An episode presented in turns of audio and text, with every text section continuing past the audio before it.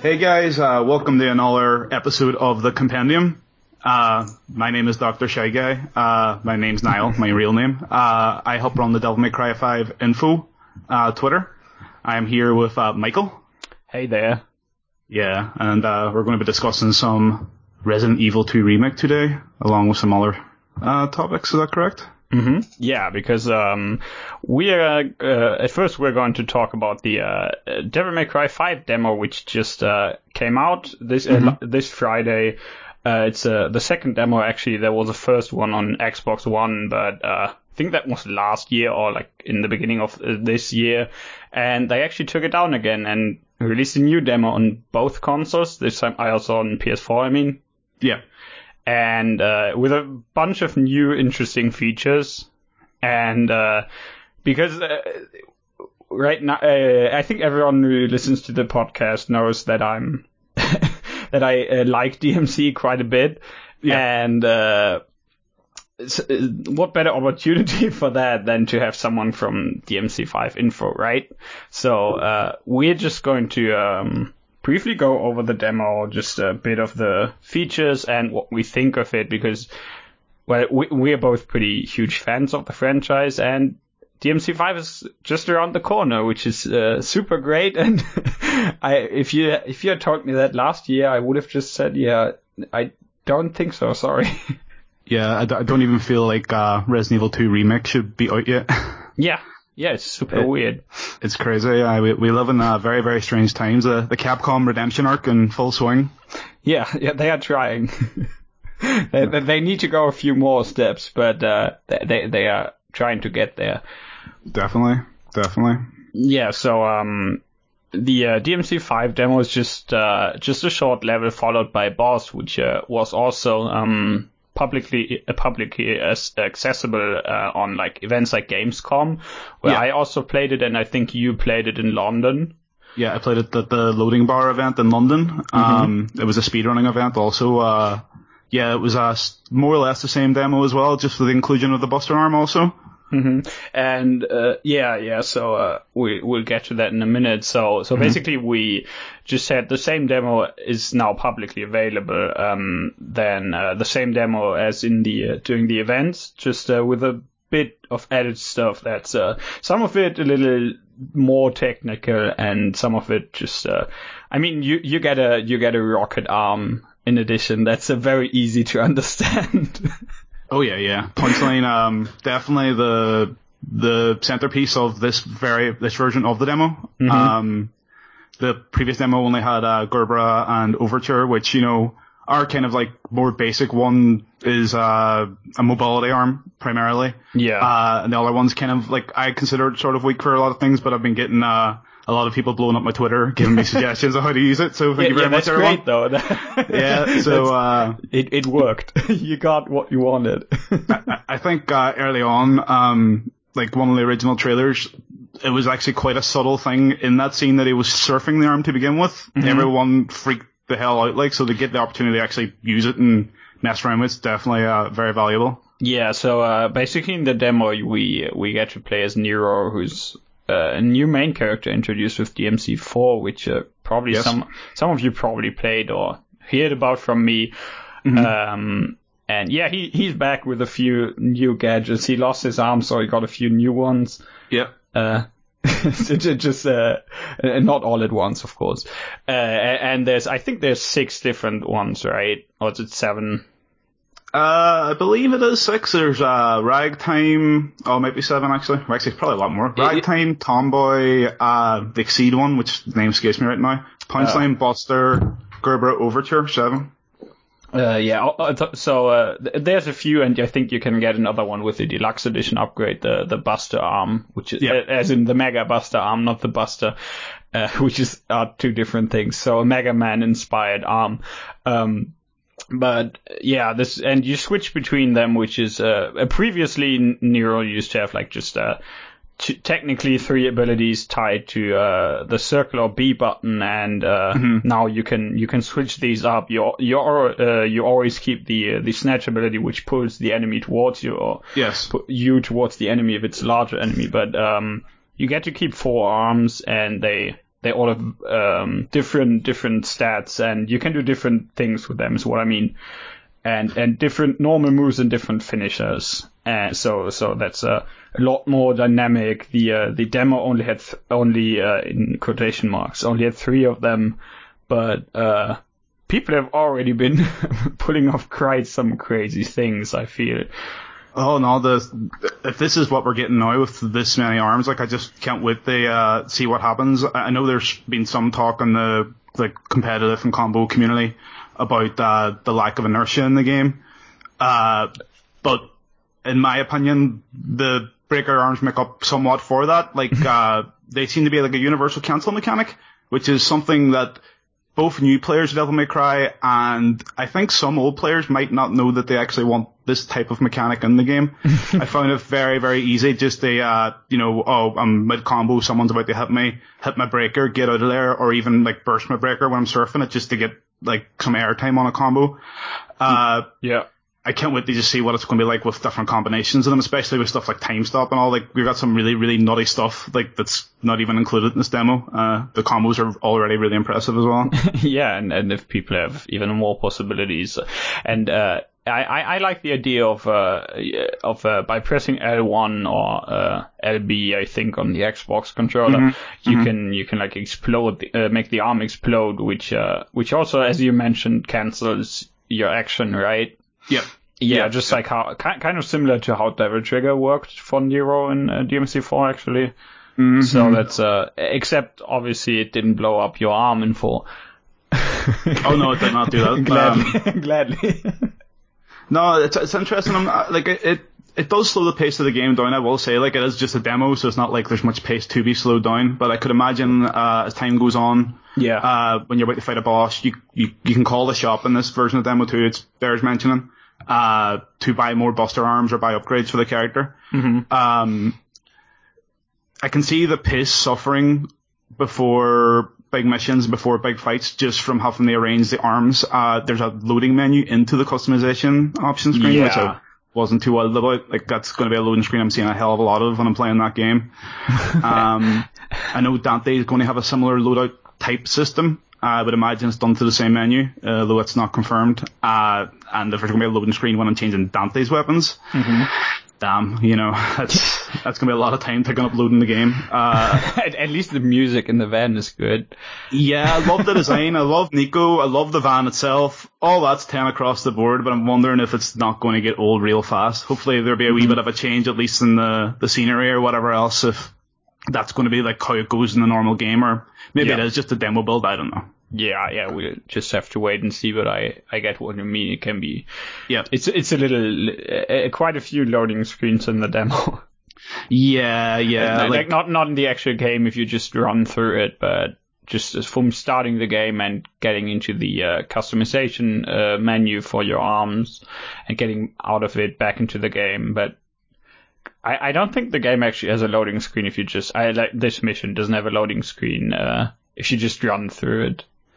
Like, uh, no, if, if it does, they must mask them, which which makes it even more weird that this is the loading screen. It's a menu. yeah, It's you know you, you didn't load the, the geometry for the boss fight. you had to, you had to load a menu.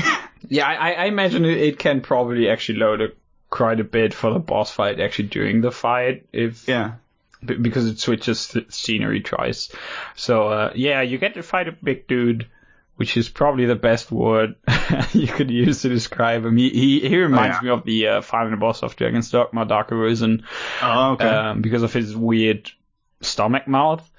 Um, yeah, Yeah. so same boss as in uh, every other demo before, except uh, you get uh, jump cancel, which is a pretty neat mechanic. So basically, you can just jump off an enemy, which uh, cancels your current action and uh, resets all the uh, counters in terms of which moves you have already used midair.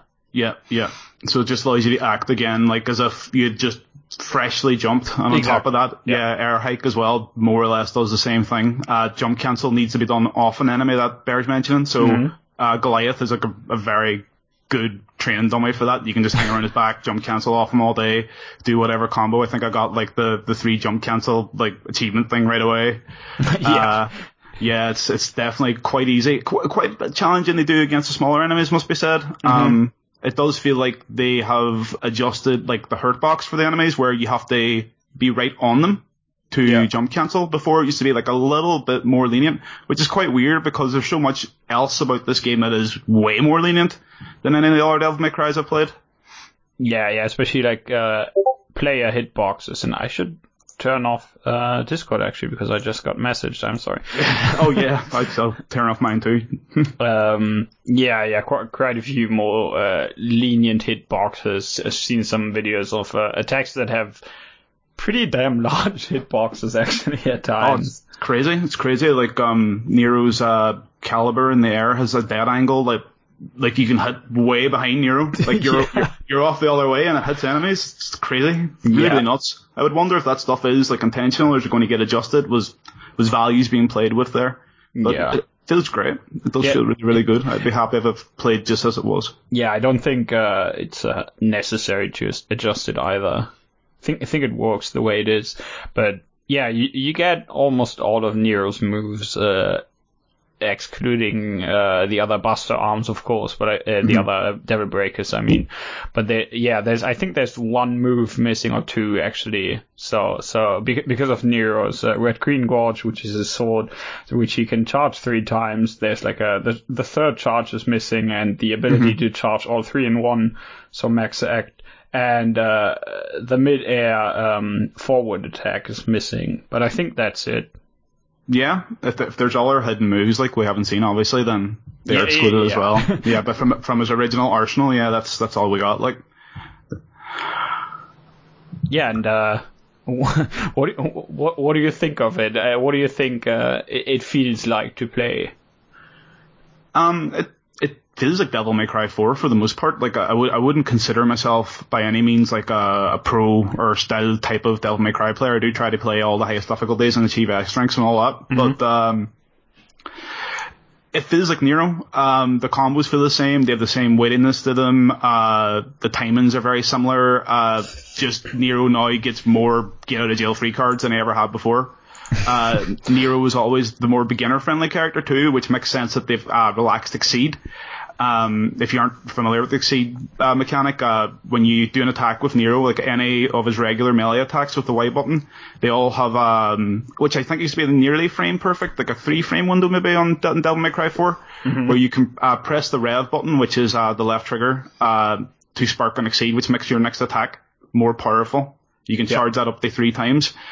I don't know if it's just me, um, but playing Devil May Cry 5, I was exceeding nearly every combo string, no problems. Like, yeah, insanely I'm, easy. I, I find the uh, especially the normal combo strings a bit bit easier. I I think I think I'm pretty used to the overall uh, move timing when it comes to like his uh, forward or backward attacks, stuff like mm-hmm. that. Mm-hmm. So mm-hmm. so the directional inputs, but uh, I think it's pretty hard to actually exceed um, his normal combos, which are just pressing the attack button multiple times in in 4 mm-hmm. and I think that's a lot easier in five actually. Oh, it definitely feels easier. I, feel like they've uh, adjusted the frame window to input that uh, exceed command like yeah. very considerably. And if Nero was going to be your introduction to Devil May Cry, like as he was in four for people in five, like they needed to do that. Like it kind of is demoralizing, I guess. Like for a new player, they kind of put this cool mechanic in front of you and make it that difficult to do. yeah.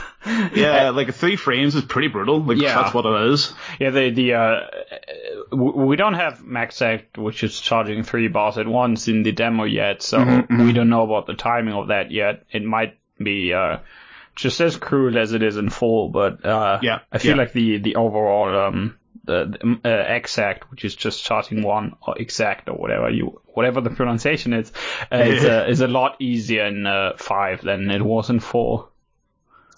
No, for real. Um, but overall, yeah, due to, to that major change, Nero feels more Nero than ever before. Um, the idea of him changing weapons too, but breaking them, I know that's controversial. People wanted to be able to switch weapons on the fly as they like, but mm-hmm.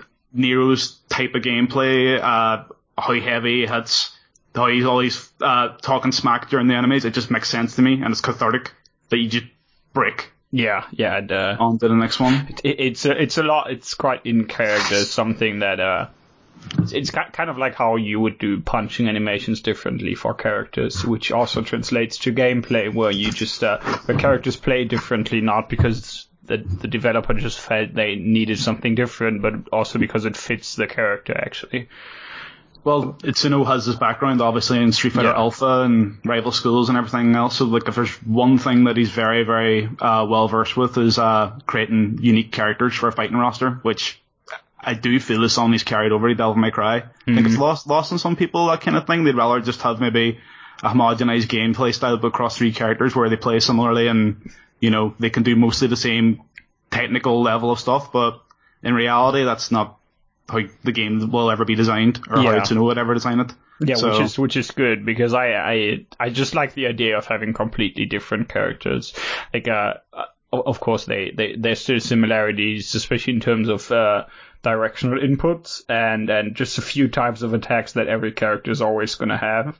Yeah. Like uh, Dante's Stinger, which is a forward charge, but um, I I like the idea of everyone having having uh, quite different gimmicks, which is something I liked a lot about uh, uh, the special edition of DMC4 where they reintroduced uh, Virgil from 3 and uh, added like uh, two or three gimmicks to him, which uh, Yeah. which made him play a lot different from what he played like in 3. Oh, it's so damn smart just doing that. Like, th- like people would have been happy with just Virgil, but like, it's it's having the eye for, I guess, for lack of a better word, like tuney, like schoolboyish, cool. Yeah. Uh, mechanics. Um, the idea of Virgil walking around to charge, like instantly everyone goes, "Yep, that's Virgil." Yeah. Spot, spot on, spot on. Like, it, would- it would, why would Virgil run? Yeah, and, and if Yeah. you miss, uh, you actually lose concentrate the the so-called concentration gauge. Yeah. So yeah, it all makes sense. It's a very very specialized towards the character, which is what I feel the uh, Buster system. eh, Buster, why do I keep calling them Buster? The Breaker system uh, for Nero is also very specialized uh, regarding the character. Yep, no, they're definitely pushing the boat out in that. Like we've had a, a recent uh, gameplay dump of uh, V as well too, Yeah. which yeah before there wasn't much of, and he very much is a gimmicky character too, with a lot of very tuney uh, He- kind of moves and taunts. oh no, she's fantastic. I'll, I'll eat my words. Um, I saw the original trailers and I was like, ugh, like a, a puppeteer, maybe kind of uh overly newbie friendly type character. Mm, Doesn't look like my kind of cup of tea, but yeah, the gameplay trailers look sick, man. I, I'm on board. I'm on the V train. yeah, it's a it's a completely new character to the franchise. Uh, probably not completely new story wise, but they haven't talked about that yet. It's there's speculation and whatnot, but uh, Okay. just in terms of gameplay, it's completely new. So uh, basically, fighting with uh, technically three, but most of the time uh, two uh, companions, Yep. companion demons from from DMC one to be precise, and uh, Yep. Yep. yeah, he he's not in the demo, which is No, sadly. yeah, yeah. I I suppose they just wanna. Uh, well, first of all, they probably don't want to overwhelm people, which is why only Nero's playable. But uh, I suppose they they just kind of wanna, uh, so to speak, let the game speak for itself once it once it launches. In that case, like uh. I, I don't know. I, I don't know what their reasoning is. Maybe they are just content with doing a Nero demo, which is fine with me, but I would have liked a V demo too, but I'm not gonna cancel my pre-order. no, he he looks very fun. They they um this week we had a um bunch of new gameplay for every character, new bosses, new enemies, and whatnot. yeah. And uh, there was some quite uh not not like super technical um gameplay of V, but uh some high level gameplay which uh, with uh, frequent uh, high ranks. And yeah, eh, I think he looks very fun actually. I uh, Yeah. definitely No. want to play as Like, um, I'm a quintessential Devil May Cry 1 apologist slash fanboy. Um, I love Hideki Kamiya, like, and as much as I love Itsuno, uh, like, 1 would probably be still be my favorite of the series. So, like, any aspect coming back, like, uh, when we had the original Dante, uh, gameplay footage come out, and you seen the Nelo Angelo type armor enemies that he fights, uh, I freaked out. Like, I was like, he's probably shouting and screaming. Uh, there- there's a ton of enemies from the first one, like uh, or inspired by the first one. The uh, I don't know what the name is. I think it's Reaper, the uh, the the scissor yeah, ghost. s- Sin scissors, yeah. Yes, in scissors. I, Yeah. Why did I think of Reaper? No, anyway. Um, yeah, there, there's quite a bit of stuff from one, and in the new gameplay, which is a bit spoilery, so we're not gonna go over it in detail. But there's a few bosses uh, which are uh, Yep. familiar from three or four. So uh, Yeah, it'll be familiar to uh, people who played uh, any of its Itsuno's Devil May Cry's anyway. yeah, Yeah, Yeah, so there's a wee, a wee bit of everything. It seems to be like a celebration kind Yeah. of compilation. Like, it seems to be that that's, that's going to be Capcom's approach to a lot of things nowadays. Like Monster Hunter World kind of went down the celebration route of all their franchises. Uh, Mm-hmm. Resident Evil kind of is an amalgamation of the the best parts of Resident Evil history from two to four mechanics and bringing in other aspects and like the tyrants chasing and all that kind of thing. We'll get into that later.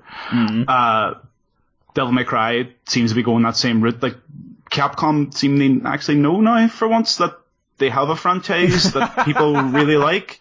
Like it's kind of weird seeing them actually realize this or go, whoa, hold on, we like Nintendo can just put out Smash Brothers and you know go, oh, we're going to celebrate everything. yeah. Maybe they should just make their equivalent of Smash Brothers. They absolutely they did once and it was terrible. Uh, Capcom Fighting Jam. yeah, we, we don't we don't talk about that, but uh, no, we don't talk about it, but they should give it another crack for sure. Yeah. Like, yeah, there's Like a lot of potential here, I think. But yeah, I, I, I really like the. Uh, anyway, going back to the demo, I think it's uh, just plays very nice. There's a few uh, timings that uh, kind of threw me off at first because they are slightly changed from four. yeah, And I played that a lot, and uh, uh, one of the moves being um, attack and forward, uh, no, in four, and uh, attack and backward in uh, five, which is Split.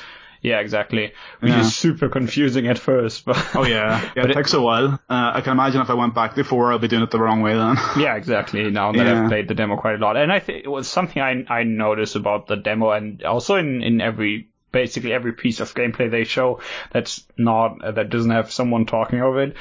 Uh, the game sounds pretty great, actually. I I I'm not too big a fan of how three and four sound during combat. I, I think it's it, I, I uh, th- there's a few sounds, especially like uh, hits and and of course the guns uh, that are that sound very weak to me, especially in four because um, every gun in four just sounds like a weird pea shooter. And uh, Yeah. they they they they, they uh, apparently took that to heart because uh, they they really rectified that issue in five. It's a it's a very loud game. Definitely no, the, like the, the sound design does matter, as you say about the pea shooter guns and four. Like, you, you can almost understand from the perspective of uh, a game designer, like they're probably thinking of like how strong should a weapon sound. Like the guns don't hit relatively very hard, except for maybe like Nero's charge shot. Yeah. Uh, so they're given that like feedback, you know, oh, this isn't a loud noise, but visually it doesn't make sense. Yeah. You know, when you're watching it and you don't hear that noise accompanying a gunshot, it doesn't feel like a gunshot, but the sound design and the RE engine, like I'm, I'm not sure if it is like a an integral part of how the engine works. Uh, stuff like the dynamic lines that uh, they say in Resident Evil, and they, they do that in Devil May Cry as well. Uh, that is a feature also actually in RE7. Um, I don't know if it's integral to the design that just it lends itself to this like crazy experimental sound design. Uh, it's unbelievable, like really what they've got out of it. Like the the dynamic music for Style Ranking, I just I can't stop listening to it. I can't stop playing it because I don't want to stop listening to it. It, it, it's great, yeah. So, so uh, ba- basically, what it does is it, it changes your character's combat theme depending on how well you're doing, and changes from uh, from verses to to bridges and uh, the chorus when you're um, at a high rank, and Yeah, yeah, and it all sounds very nice. It, uh, they they made sure that it's not too abrupt, gladly. um, so so it actually needs. I, I I haven't listened into how it actually works, but it doesn't just um, immediately go back to or go jump to whatever part you are going to get when you when you rise in a style rank or get hit. yeah. So th- there's always a very nice tran- transitions. Uh, but I don't think the uh, I don't think the boss themes, or at least Goliath boss uh, boss theme, does that too. I think it's just uh, it's ju- just the theme playing, and it changes um, depending on which phase you're on. Yeah. But I don't think it changes according to your style. I've I've actually not paid too close of attention to that, to be honest. Uh, I always assumed that it did, uh, but I'd have to probably check, not. honestly. Yeah, I, th- I think um, the Cavaliere Angelo has a dynamic theme. Oh. So, yeah, it would make sense that Goliath did too. But Mm-hmm. if it does, it's it's rather imperceptible, to be honest. yeah, yeah. I probably requires further testing, and someone has probably already written up uh, all about how it changes, uh, provided that it actually does change. But uh, yeah, there's some there's some as I mentioned, I, I really like the way the game sounds. I like uh, the way Nero sounds during combat. I like uh, the the uh, the sounds of uh, Blue Rose, which is his gun, and uh, some, something I, I immediately notice and I very much appreciate is uh, Goliath, um, the boss, having having an a supernova attack, so to speak, around him, which uh, which is super neat because it drowns out the music briefly. Yeah. And Yeah. I I think that's that's really great. That's a really good idea because it, it just sells the impact really. Oh yeah, like uh, for all the other Devil May Cry games, kind of blaring metal music at you as loud as possible at all points. Like it, it, it, it is like refreshing. They have the the sound design itself like interwoven through the music as well. Mm-hmm. Uh, it, it is extremely effective. No, like uh, the, as you were saying about the dynamic range too uh, of the music fading in and out. Uh, the way the gunshots work as well over the music, as you say, like they're a lot louder, they're a lot more impactful. Uh, hmm. When you do a charge shot, it has the multi-head attack. It kind of does just drown out and put everything in this kind of rhythm. Like Yeah. I, I always think like about like when I play Tetris, and if you're if you start playing Tetris like a, a shitload like I do, you end up like just hard dropping pieces over and over, mm-hmm. and you get into the rhythm of the sound of did it did it did it did it did it. That that's that feeling for me. I like that audio feedback of every mm-hmm. hit that I'm doing. Yeah. Or like like playing a fighting game, like the sound of Street Fighter, Marvel versus Capcom's training stage is like drilled in my head of the sounds of punching and kicking over over it. Like No. Yeah, and uh, and and also like some of- like there, there's a few very interesting details. I feel like uh, uh, both in sound design and there's some visual things I really appreciate, which is uh, for example, some of uh, Nero's moves uh, also hit the ground, and um, they they will uh, like uh, create some some sort of slice on the ground, which uh, with and and sparks, that's great. which I don't think was in four. And Don't believe so. No, I, I believe there was sparking effects, but not Yeah, yeah. nothing in the way that will make like a gouge on the ground or anything like that. Yeah, yeah, exactly. And uh, it also works on the boss. Actually, I'm not sure about enemies. Haven't paid too close attention to that. But when you hit the boss, you will actually see like uh, sparks uh, and uh, like a short. Um, you, you will see the line of impact where you actually hit him with a sword, which uh, k- kind of helps to uh, just further uh, sell that impact instead of just making it feel like you're swinging a sword at some weird polygons. Yeah, yeah. No, uh, one one thing I do think they need to chill out on in um, the demo actually is the the camera. Mm-hmm. Uh, I know you can turn off the the camera um, moving around automatically, but it does seem to be rather tied to like points of interest and everything else. Uh, I'd rather that they got through that with game design rather than you know force the player's eye look look here, look there. Yeah. Uh, obviously on replay when you turn it off that's not going to be an issue but I know my, my first play that it's going to kind of annoy me I, I don't want it to feature too heavily in boss fights for example Yeah. I don't want to be restricted I want like they, there to be at least a few boss fights where you just give me an open arena and say look go for it but it is such a a small example too it's one demo Yeah, we, we just for a lot of stuff, it's just wait and see, really. Yeah, yeah. Uh, how oddly confident have Capcom been like with this demo as well? Like again, like you, you were saying, they didn't release a V demo, they didn't release a Dante demo. They they got pressers and stuff, and they've done all that the tour and everything else. But to the general public, like they're they're happy for the game to sell itself, as you say. Like like for Resident Evil as well. Like we've we had very little in the way of information before. One 30 minute demo, and then Resident Evil 2's out. yeah. Yeah, they're just confident like we do it. You know, like they are so so confident. And actually, it's really refreshing. They for Capcom not they look to the West and ask them, you know, what do you want from us? But mm-hmm. they have the confidence to go out and go, no, we'll just we'll just do what we've always done. Ju- Just as you want this.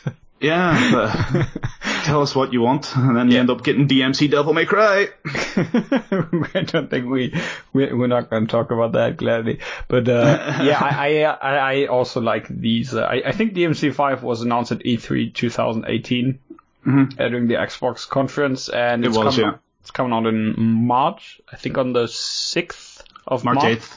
Oh, the eighth. Okay. March 8th, 2019. Okay. so it's, it's, uh, you you whisper that to, to get better sleep, right?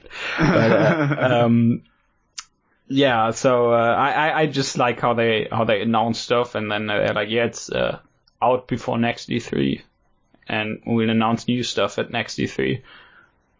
Man, it's so smart. Yeah, it's, it's, it's, almost so- like that's how how that's how you get people to actually remember it and, and be interested and buy it. I, I don't think I can remember a single other announcement from uh, E3 last year, apart from Resident Evil 2 and Devil May Cry 5. Actually, now that you mention it, that's a good question. I'm I'm not gonna think about it. The real question is who cares? yeah, I, you, I, I you think remember they, anything? It doesn't matter. yeah, I, I'm not sure they might have had the initial uh, Sekiro Shadows Die Twice reveal trailer, but it kind of was announced early on anyway. But apart from that, I'm honestly not sure what was announced in E3 either. Uh, we actually had an episode on E E3 2018 with uh, with another guest, Yeah. and we came to the conclusion that apart from from some things which are personal highlights, it's very bland. Last year it was just it it existed. My my Yeah. that's my verdict on on E E3 2018. It existed. Well, it, it shows now. Like Sony aren't even showing up at this next one, regardless of new console or not. Absolutely unprecedented for a company to not show. hmm Is a, is a potential that the press could even be like could, could it possibly be worse press than showing up and showing nearly nothing? Yeah, I mean, I mean, they they got criticized heavily for their last event too, which had like eight or nine games or something, and they led people uh, to different rooms. for- yeah, I heard about this. Like I, I was at a church at the start. They showed the was it The Last of Us? Yeah, and and it was all themed after certain games. Like they had uh, what's it called, um, Ghost of Tsushima, I think. Oh yeah, I forgot like about that. And they they had a dude playing some some traditional flute, which was actually pretty good, but it's uh he he uh, let's he he's he took quite quite some time, so it's maybe not the uh, best idea for an event like E E3. Yeah, they're still marketing them like they're marketing to shareholders. Where E3 now at the moment, like it is really fans and journalists. Like Yeah. treat them like your core audience, not like a shareholder who's going to be impressed by Cirque du Soleil. Yeah. No one else is going to be. I, I- don't care what church you show me Devil May Cry 5 and just show me Devil May Cry 5, please. Yeah, I mean, I mean, Sony had uh, the Resident Evil 2 remake, which uh, we're going to talk about soon, and uh, Yeah. I, th- I think especially about the reveal trailer, there's some uh, strong emotions. uh, I think you had told me about uh, your initial reaction to the uh, to the reveal trailer. I think. Yeah, I sure And- did. Yeah, so um, yeah, DMC five, it's out soon, and it's probably going to be really good. Um, we are going to talk about it probably. Mhm. Well, uh, me and Platt between us have, have th- pre-ordered three copies so far. I think we're pre-ordering a fourth and probably a fifth. you gotta elaborate on that. Uh, well, there's a lenticular version, uh, the collector's edition, the deluxe edition. Uh, Platt's getting the Steam edition. And then there's another one. Oh yes, Platt's also getting an RPS4 copy. Because Oh, why, okay. why, why wouldn't she? Yeah, exactly. It's uh, so basically, uh, you, you already made it profitable, probably. they they don't need to sell more. Uh, yeah, like I'm the kind of guy who would sit and uh, complain on Twitter about like uh, hundred dollar collector's editions, and then I go and buy five copies of the same game. So just don't listen to me from now on. I'm just a massive hypocrite. Yeah, I, I just I just uh, got the uh, the physical deluxe edition, which uh, I was pretty sad with the Resident Evil 2 they didn't release in uh, in uh, Europe actually.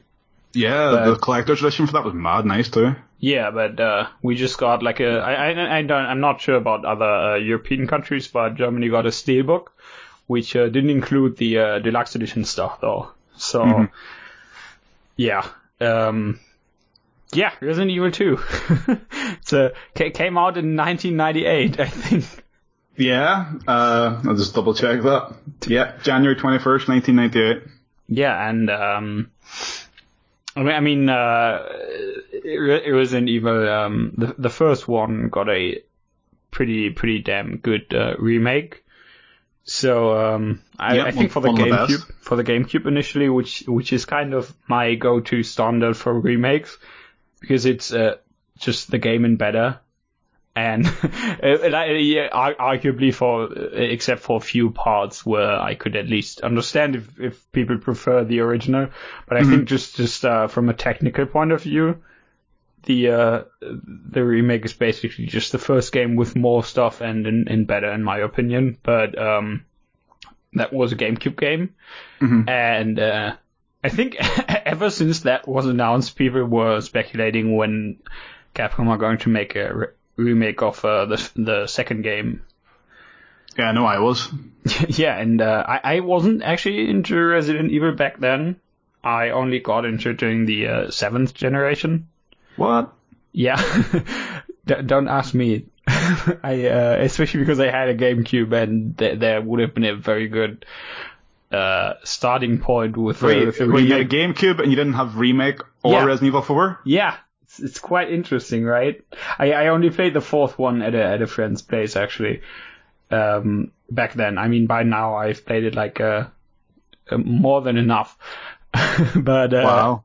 yeah, I, I only got into the franchise uh, with a with the seventh uh, seventh generation, and uh, ever since then I was also wondering when they are going to remake two.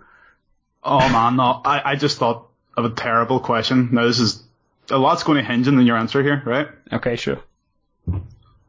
Did you see a Resident Evil movie before you played a game? Uh, no, I didn't actually. Okay, we good. Now, I was going to say, if your actual entry point was a movie, No. that would actually be embarrassing. Yeah, yeah, I, I, I, I actually agree with that. No, no, I didn't. I only watched uh, most of the movies. I, I haven't seen the CGI ones yet, actually. Um, and I, I certainly don't plan on watching the third CGI one. Oh god, there's a third one? yeah, there, there's three. Th- there, there's a third one called, I think, Vendetta. And Okay. it, it looks weird. Just, just look up action scenes on YouTube and you'll know what I mean. Oh yeah, we'll do. I, I tend to always watch them at some point just for the, the sheer cheese of it, but Yeah, probably. But uh, yeah, so uh, Resident Evil 2 uh, remake, there there have always been rumors and uh, people on on all kinds of social platforms not answering re- uh, questions regarding a remake. yeah. And uh, I think it was in 2015 where they just went, yeah, by the way, uh, we do it, which uh, was their slogan back then hmm hmm and w- which uh, back then was only the announcement of the game being in development now. So they they basically said, yeah, by the way, we're doing it now. Shut up. It's quite an effective marketing strategy. Yeah, and and I don't think they actually ever mentioned it again until E E3 2018. Nope, it's complete complete radio silence until Yeah, y- uh, the trailer. Yeah, even on the uh, on the 20th anniversary of uh, the original, Yeah. I think the only thing that changed was there was a weird thing with the uh, URL of the website where it, if you open it, it would just say okay. Some- Something like that. And they, they posted a, I, I think someone on Twitter posted an image of a typewriter and a telephone, but I'm, I, I think that's it. It's just a, just a small teaser. Maybe it's just also, by the way, this is Resident Evil. I mean, because typewriters are inherently related to Resident Evil, but, Yeah, uh, of course, yeah. so they, they uh, there were rumors shortly uh, shortly before E3 2018, and uh, during the uh, Sony conference they just announced it. It's uh, called Resident Evil 2, uh, which makes sense considering the first remake's just called Resident Evil. Yeah, yeah. Um, so yeah, uh, the uh, the uh, reveal trailer at Sony's conference. What did you make of that? I hated it. you have to elaborate on that. Well, um, you got to understand. Uh, I slept through the Sony conference because uh, I'm a normal functioning human being. I, I didn't career. watch it live either. Yeah. So uh, I was pretty excited to hear when I was in work that uh, oh they had dropped this Resident Evil 2 trailer. I was like, oh awesome! Like I can't wait to see this. Uh, went back home, got on my computer, sat down to watch it, and the first thing I saw was an over-the-shoulder camera, and I nearly paused the video right there. As you say, a lot of people have been waiting since the original remake for a potential remake 2 to happen. Uh, what made remake 1 so special, or Resident Evil as it's known, the remake, mm-hmm. uh, was that it was, for all intents and purposes, the same game. It had the same controls. Mm-hmm. It had, uh, pre-rendered backgrounds. Uh, they cleaned up the voice acting to not be as kitschy, but that's fine. Like, I, I can deal with that. Um, I wanted remake 2 at that point to be that. I wanted it to be uh, Hideki Kamiya's the original creator's vision, um, although he he messed it up his very first vision. It's more like a second vision. I wanted to be like Hideki Kamiya's second vision for the game, um, and I wanted it to more or less be the same kind of way, uh, same locations, additional content, high fidelity graphics, uh, just to deliver it all and maybe get rid of the kitschy voice acting. Mm-hmm. Uh, I felt that they showed one of the weakest parts too. Like this wasn't something I knew at the point. Um, the gameplay looked very slow. It looked like the zombies weren't going to uh, be a fight or a problem. Only later did that get corrected for me. Uh, it just looked awful. Uh, it looked like they were going to just make Resident Evil 2 without the tension. Uh, and Resident Evil 2 is a very fine balancing act, the original game, uh, between like, uh, the action and the puzzle elements of it. Uh, mm. it, it could slip over into Dino Crisis territory at any moment and just be an all-out action game. But, uh, it manages to keep the tension right and high due to the scenario and a lot of the way things are directed and paced. And I just felt that they were moving completely away from that vision. Uh, yeah, I was not happy the first time I saw it. I, I, I didn't really make a lot of the first trailer. I um didn't I actually watched it back to back with uh with an extended gameplay look, which I think they released just shortly after. Mm-hmm. Um, not not sure when exactly, but just uh shortly after the uh, Sony conference, maybe like one or two days later. Yeah. Uh, which is when I watched that the the initial reveal trailer and then followed up by gameplay, which uh, uh by connected gameplay, I mean which uh uh, well, first of all, obviously I don't have that strong of a connection to the second game, even if I think it's pretty damn good. but uh, it, it's not like a 20 years uh, personal connection to a game, which is something completely different. But uh, so so what I'm trying to say is that I watched the reveal trailer and I was like, yeah, this this exists, it's nice. I want more like this. They they have mm-hmm. shown they can do Resident Evil again with a uh, seven. Um, at least what I think, what I kind of want from Resident Evil and um, so I watched the trailer and it left me rather impressionless. I guess there's not not a lot in the trailer. They just showed the game exists, but um, yeah, yeah, they they released uh, an extended gameplay look of I think one of the first parts as Leon, uh, Leon S. Kennedy, one of the two protagonists, and uh, I uh, I actually really like that the uh, the extended gameplay look. Uh, remind me, is that the one where uh, you find the Licker, or was that the Claire gameplay? I'm just uh, trying to uh, remember. I'm I'm not sure actually. I I just uh, I think it might have been the one where where you get the shotgun in the. Uh, I I think there was a fight in the uh, in the locker room at least with a few uh, zombies. Yeah, no, I, I know that those gameplay loops actually really really impressed me. That that's where I turned around on the game. Um, I seen specifically Carcinogen, uh, the speedrunner. Mm-hmm uh, he was at the Resident Evil booth and he mm-hmm. ran through it and it was his gameplay that, uh, me around, so shout outs to him. Mm-hmm. Um, he went into the locker room and he shot the head off one of the zombies and the zombies were still attacking him with his head half hanging off and I was like, okay, maybe, maybe the zombies are a threat.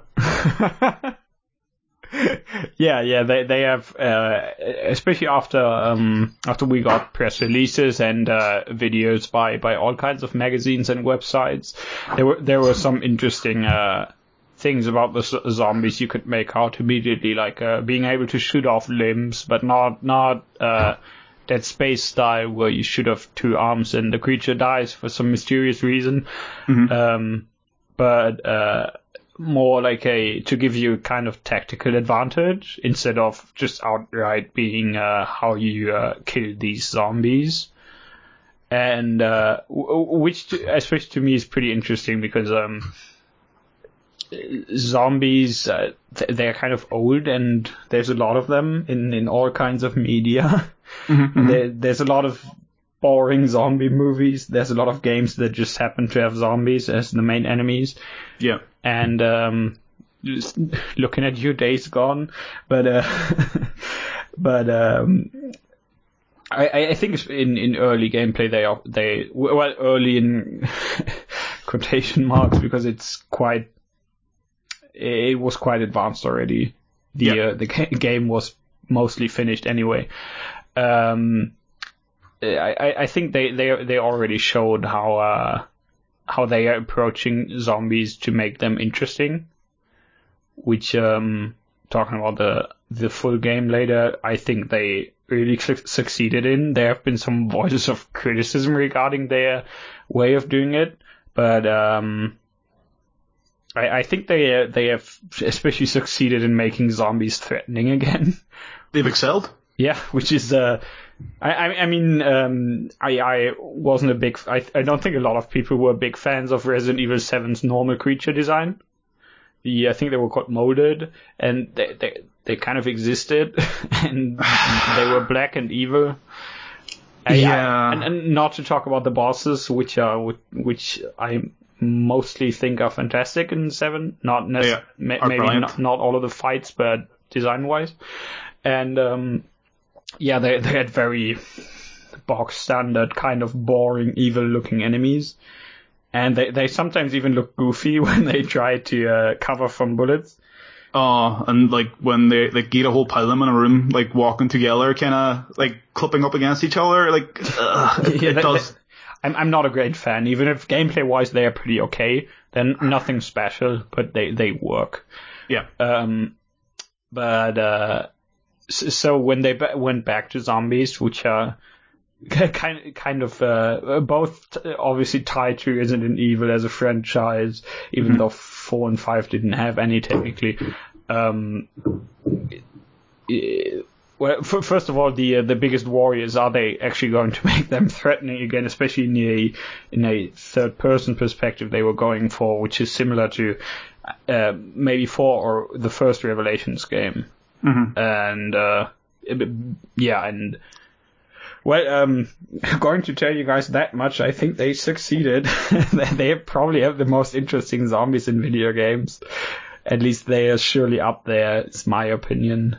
But, I uh, think they might have made the best zombies in media. Period. Yeah, I, I don't think I've seen enough zombie movies to judge that, but they are certainly up there for sure. I'm yeah. I, am not going, going to disagree with that. but uh, yeah, they so uh, they um, after the announcement they uh, toured a bit. It, was actually at Gamescom where I played DMC5 for the first time, but it was like in a super small booth. I think it was it wasn't originally planned to be there, but it was at a few other events. They did some streams, did some uh, showed some stuff, and I think in in the, at the beginning of January they released a one shot demo. Is what they called it, which basically gives you uh, the uh, opening part of the game, or at least after the intro. Um, you play as Leon S. Kennedy, and uh, you have 30 minutes to walk around until a certain point in the story. Mm-hmm, mm-hmm. And uh, after, I am not sure if you are actually allowed to die because I didn't. Um, I think you can actually die in that demo. It, it doesn't. Uh, but uh, anyway, after the 30 minutes, uh, it's done you need an internet connection to play it. You could technically download it on another account again, which a lot of people did, and looked at quite a bit of interesting stuff. But um, the, the, general idea is just to give you a short impression of the game. Mm-hmm. And uh, I, I, didn't download it a second time. Did you? Uh, I got a trainer for my PC that could mm-hmm. reset the timer. So yeah, yeah, that that, yeah. that worked too. I uh, I might have done that if my PC wasn't wasn't hot garbage, but uh, yeah. So so I just went with playing it once, and mm-hmm. especially by all the gameplay they had released uh, until then, I was already pretty set on getting the game anyway. So um, the demo was just kind of a bonus, just uh, to to get a general idea of what uh, the game feels like of su- some systems like uh, yeah, just how how the inventory, how the boxes, how items and whatnot works because it's a little Mm-hmm. different from seven in a lot of regards. Yeah. Yeah. And uh, that's that's really what I used the demo for. And the game came out 21 years after the original. Crazy. Yeah. No, like, I enjoyed the demo myself. Um, ended up beating it. I played it more like one and a half times. Like it had the reset thing for the timer, but um, I felt like playing more would be spoiling it. My impressions of Resident Evil 2 up to that point, I was trying to avoid most things like floating around the media or news stories or whatever else. Uh, was from the E3 trailer, uh, Carcinogens gameplay, and that was it. I hadn't seen another piece of Resident Evil media up until I played the demo. So, uh, yeah, they say I was excited. It was an understatement, to be honest. Uh, I thought the demo was excellent. Yeah. Uh, yeah, one of my most anticipated games in a while. Uh, j- just because, um, well, for a multitude of reasons, really. Be- because I, I, I too think the original two is pretty excellent, and uh, I, li- I like seven. I like the first remake, and I just like this I, this general idea of a game, just uh, the, the way uh, the actual horror Resident Evil games approach horror instead of uh, because I'm I'm not too big on games like Amnesia. Not to say they are bad or anything, just not really my cup of tea. Uh, can't get into that kind of stuff, so I, I like the um, the specific uh, gameplay element mix that Resident Evil does, which which isn't in, in too many Resident Evil games even. maybe maybe the f- first two, maybe bit of three, seven, and the remake and uh, the others are quite different at times. So um, I was it's crazy to think that half the Resident Evil series doesn't have like a survival horror gameplay loop. yeah, it's not even wrong. So so I was pretty excited to uh, get my hands on another actual Resident Evil game, especially one that being a remake of uh, Resident Evil 2, which is uh, really frequently found on, on lists of games of, of the best games of all time. Uh, Yeah, and rightfully so. yeah, yeah, I'm not going to argue that. Uh, yeah, so I was pretty damn hype. Came out. I, I don't think I did a lot of things other than play it that weekend. Um, Yeah, I, had to do some adult stuff, you know, but Yeah, so anytime some- I had, yeah, yeah, apart from the from the stuff I had to do, like uh, I I just mean by choice. Oh, Uh, definitely not. A, a time it was Resident Evil time. Exactly, and um, yeah, uh, what, what just uh, as a starting question to actually discussing the game, uh, what do you think of the remake? Uh, remake two is absolutely incredible. Um, I would need to have more time of it before I give like a total opinion on it. I guess like of how I would rank against like other games or uh, in my own personal kind of top ten list. Uh, but I would say like it probably is a top ten candidate along with um, Resident Evil 2 Mm-hmm. Uh, it's almost hard to kind of know where to start. Uh, Resident Evil 1, the original Resident Evil 1, like, I think a lot of people have a little bit of a nostalgia glasses kind of, uh, issue with it. Uh, if you actually go back and play the original Resident Evil 1, it doesn't really hold up graphically. Yeah. Um, very blocky. Uh, like, I'm not one to judge a game in graphics, I judge game and gameplay, but you know, you call a spade a spade and artistry is artistry Yeah, uh, it, it could look better for for the time and for being the first in a, a long run in the series. It's it's a fucking great game. And sorry, can I curse? it's just just a bit. uh, sorry, I'll, I'll try and I'll try and tone it down. That's the Irish coming at me. Um, it's okay. no, it's it's a great game. Um, but when Resident Evil 2 came out, it was such a massive step up, like in graphical fidelity, in how the story was told, in uh, the action and everything else itself. Obviously, they didn't have quick turn eventually then until the DualShock edition, uh, but everything that was added to Resident Evil 2 was a, not only a massive improvement over the first, it nearly made the first one obsolete until remake came out again, in my opinion.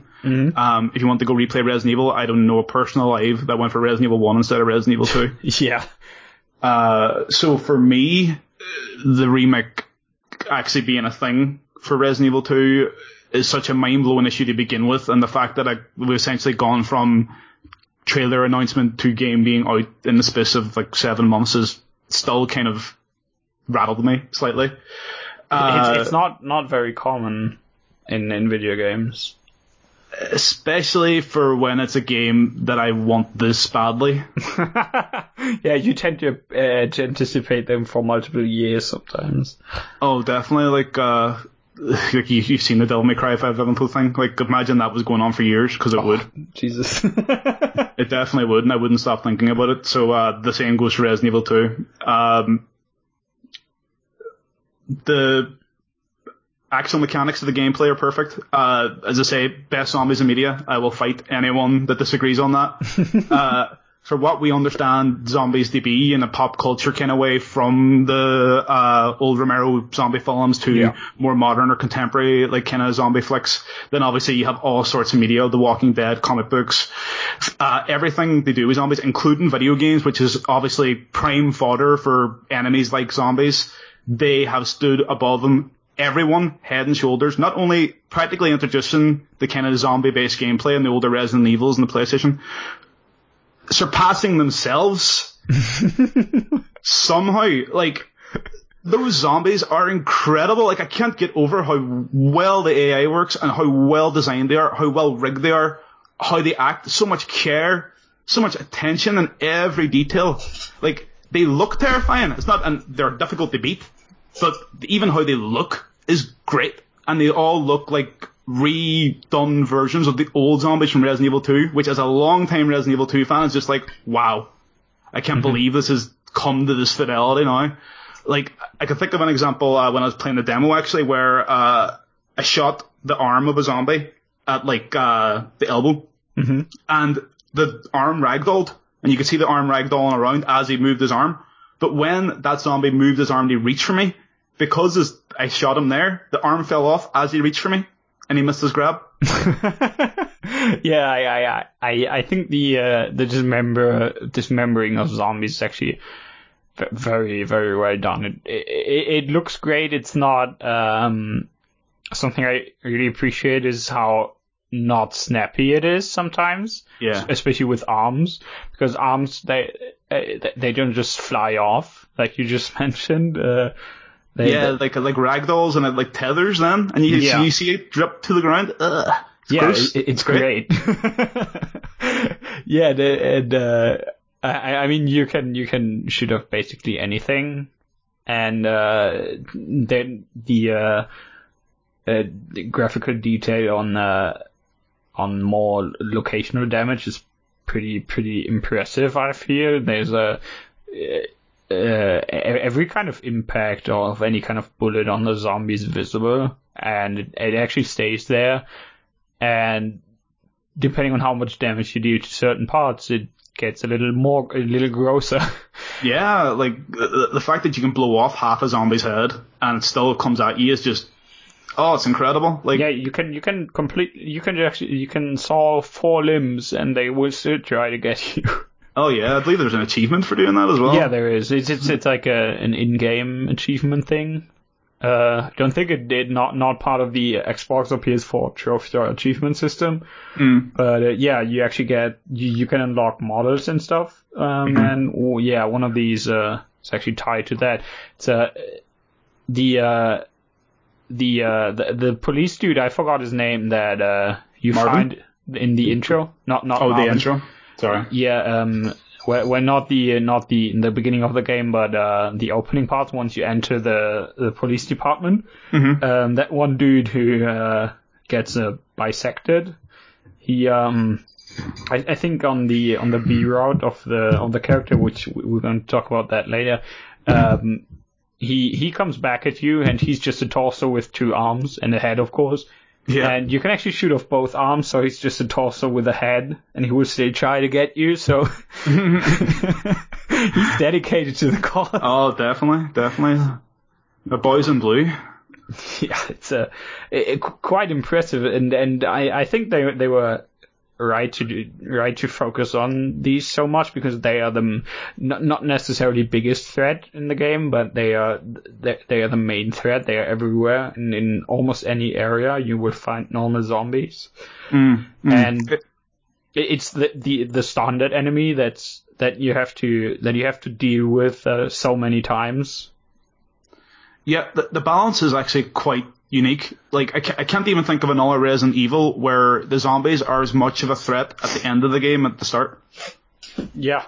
They, Yeah. they never stop being threatening. They always do a ton of damage. They can always grab you when you're running past them. Um, the first time through before you get used to the mechanics of the game and then you start getting like me and getting cheeky and trying to run past everything. Yeah. Uh, it's terrifying. It genuinely is. And, and as someone who's played obviously a lot of the old Resident Evil games, uh, they throw the rulebook out and retroactively that makes the game new for old players as well. Not only are they adjusting the gameplay they suit a newer audience, like when I expect to clear a room, I see I've done a couple of zombies, shot a couple in the head, and I have no idea how just hardy at this point they were in the game. Mm-hmm. When I'm running back through a room and a zombie grabs me, it scares the hell out of me because I'm expecting them all to be dead. yeah, they they don't they don't care for your expectation. Oh, on, on, all the old Resident Evils, you got the little pool of blood, and that was it. You were done. yeah. So I would assume when I see bleeding, yeah, they're they're done. They're done for. No, you actually have to like double tap a lot of them and get up on them, and that's when the tension starts to wane a bit because you're used to the game. But at those opening moments, damn. Yeah, it uh, k- kind of reminds me of what they did with the first remake uh, with Crimson Heads, which uh, which is an enemy type that sometimes I think some of them were scripted and some were somewhat random.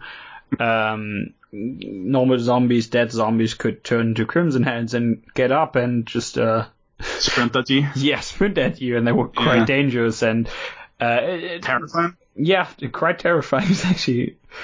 Yeah, and uh, they, they weren't as of of course they were they were somewhat rare, not not uh, like uh, one in every 100 zombies or something, but there there wasn't weren't a hell lot of them.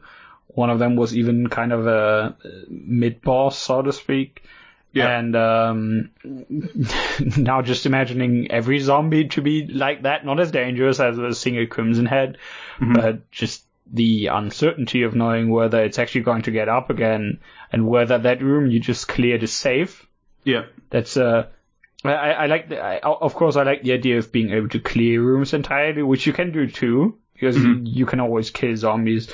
The question is just whether downing them once and then just looking at them and in and running away uh, actually cleared that room. So when you're going through it later, because it's of of course it's a Resident Evil, a classic Resident Evil game where you're going to run through the uh, rooms a lot and come back with whatever puzzle solution you've found.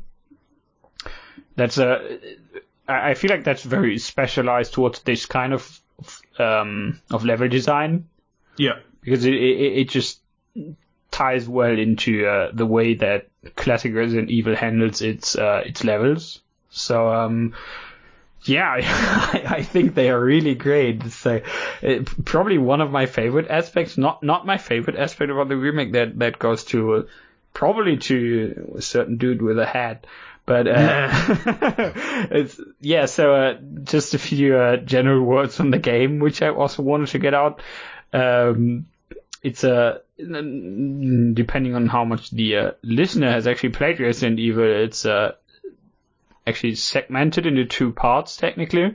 So at the beginning you get to choose as to play as either Leon S. Kennedy or Claire Redfield, who's the sister of Chris Redfield, one of the older main characters, and you play the so-called A scenario. And after you beat that, you can play the B scenario with the remaining character, or just uh, start the A scenario with the other character if, if you feel like. Mm-hmm. And uh, yeah, so you get two scenarios which um, have some some minor, some major differences. Uh, but in in the end, you are technically doing a lot of uh, not necessarily the same puzzles, but variations of the same um, puzzles. And uh, of course, you have, for example, different keys with uh, different characters. And there's changed puzzles generally. There's a few puzzles in the same locations that are just harder on the B route Yeah. and um, I, I think the, the, the B route is generally harder because there's a lot of uh, stuff interfering with you that you probably don't want to be interfering with uh, your uh, uh, block pushing skills in the library. Oh yeah. my my favorite part. And uh, yeah, so um, and uh, the uh, true final boss, which uh, you only get to fight on the B route at the end. mm-hmm. Um, it's uh, spoilers, the same boss as in the original. Yeah, exactly the same. yeah, they they they didn't change any of that. I think they. I'm not sure if they have the exact same amount of. Uh, yeah, they do have the same amount of uh, fights against uh, William Birkin, who's the uh, main antagonist. Uh, Yeah, they just changed up the scenarios quite heavily. Yeah. Before it was it was always like a slightly enclosed area and just running away and fighting. Um, yeah. They seem to have gone the extra mile with uh, the level design for the boss rooms and like gimmicks attached to bosses and everything. Mm-hmm. Like, And and regardless of which way you play, um, uh, which A or B, uh, Leon and Claire always get a few um, special boss fights, especially at the end. So they they, they there's just uh, there's some stuff that that doesn't uh, change depending on whether you're playing A or B, but changes pla uh, depending on whether you're playing as Leon or Claire. So um, yeah, for example, their normal final boss is different, and uh, yeah, the last sequence of the game is different. They get a they get a different supporting character that doesn't actually change depending on which uh, which route you play. But uh, yeah, either way, the, the the final boss is always in the B route, regardless of who you play. So um, I, I don't feel the the difference between A and B. Uh, the differences are as big as in the original, if I remember them correctly. oh no, definitely not. No, um, I, I can't list off a list of things offhand, but for the most part, it was uh, there was a lot of areas in the B scenario that you you never encountered. Uh, if I remember correctly, the B scenario also took place at the exact same time as the crash, whereas there's sort of like a time skip in uh, the B scenario in Resident Evil 2 remake, mm-hmm. uh, which is actually really clever. I really like that actually. Uh, and as well as that, uh, the main antagonist for the B scenario in Resident Evil 2 is Mr. X. Yeah. Yep. So the original uh, run through in scenario A would always be uh, William Birkin, the tyrant, or the the G tyrant, and uh, scenario B would always be specifically Mr. X. So they've kind of homogenized both of the runs now, mm-hmm. which uh, I can't say I necessarily like that change, but No. you know. For the purposes of it, but you can't have the zapping system and everything. you should. You should, you definitely should. Yeah, but it's a, it's a lot more uh, similar now. Like uh, you don't get too big of a change depending on whether you're playing A or B, uh, just character wise. But uh, there's some things in, in the A or B routes I found pretty interesting uh, to change. So some some pretty neat ideas. But yeah, um, so. Uh, I mean, I mean, uh, just as a short introduction, yeah, introduction, like one hour into the episode. Um, it's a, a game set in Raccoon City, which uh, we know from the first game. It wasn't set there, but they mentioned it a lot. Yep. And um, there's been some. We are either playing either playing as Claire looking for her brother, or Leon looking for his first day on the job, which, Yeah. which is quite literally blown up.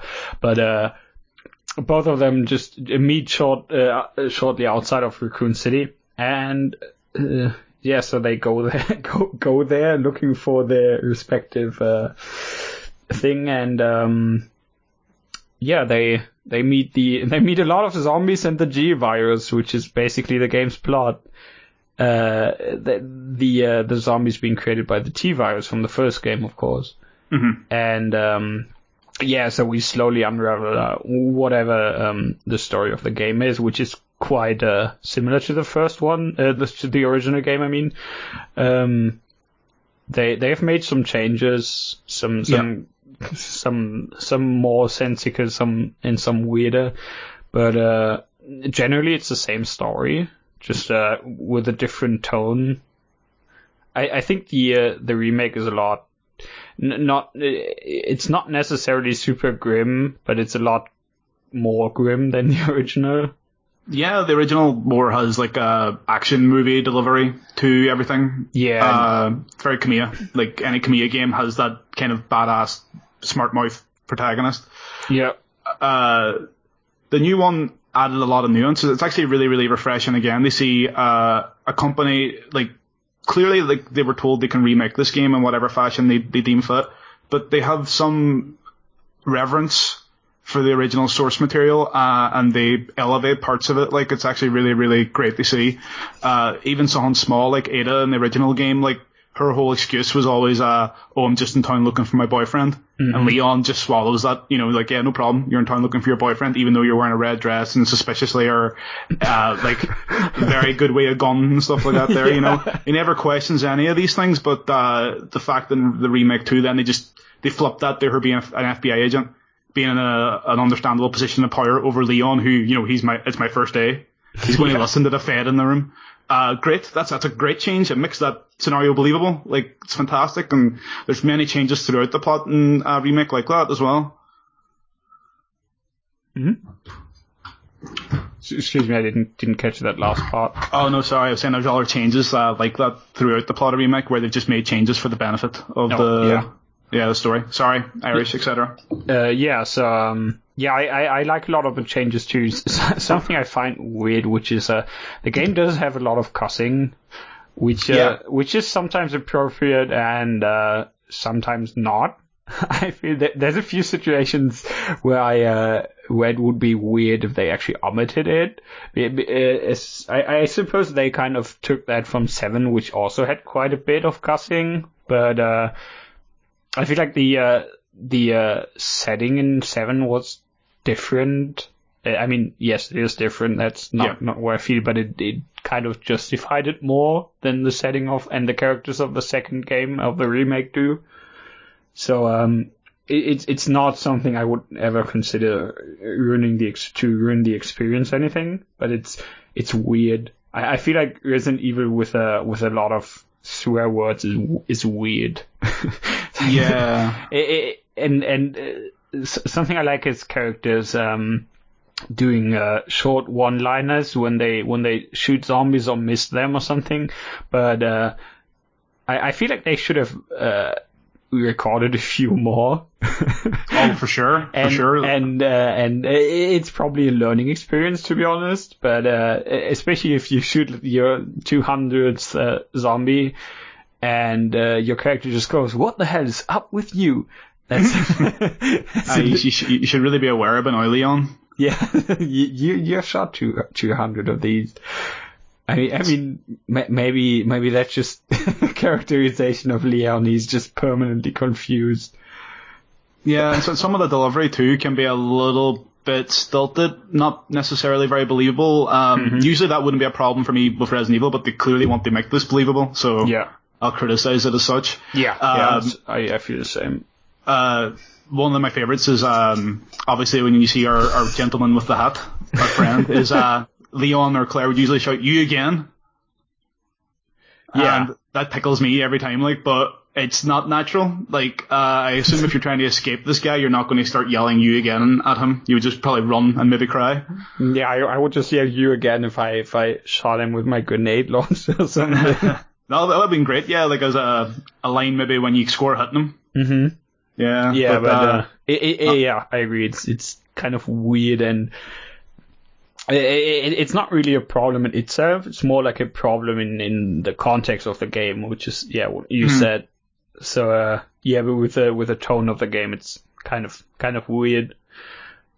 yeah, the game does such a good job in immersing you. Like these things are just so apparent because of that. They are nitpicks at best. Like Yeah, I, I don't think they had a um I don't think they had a an English consultant like they did with uh, Seven.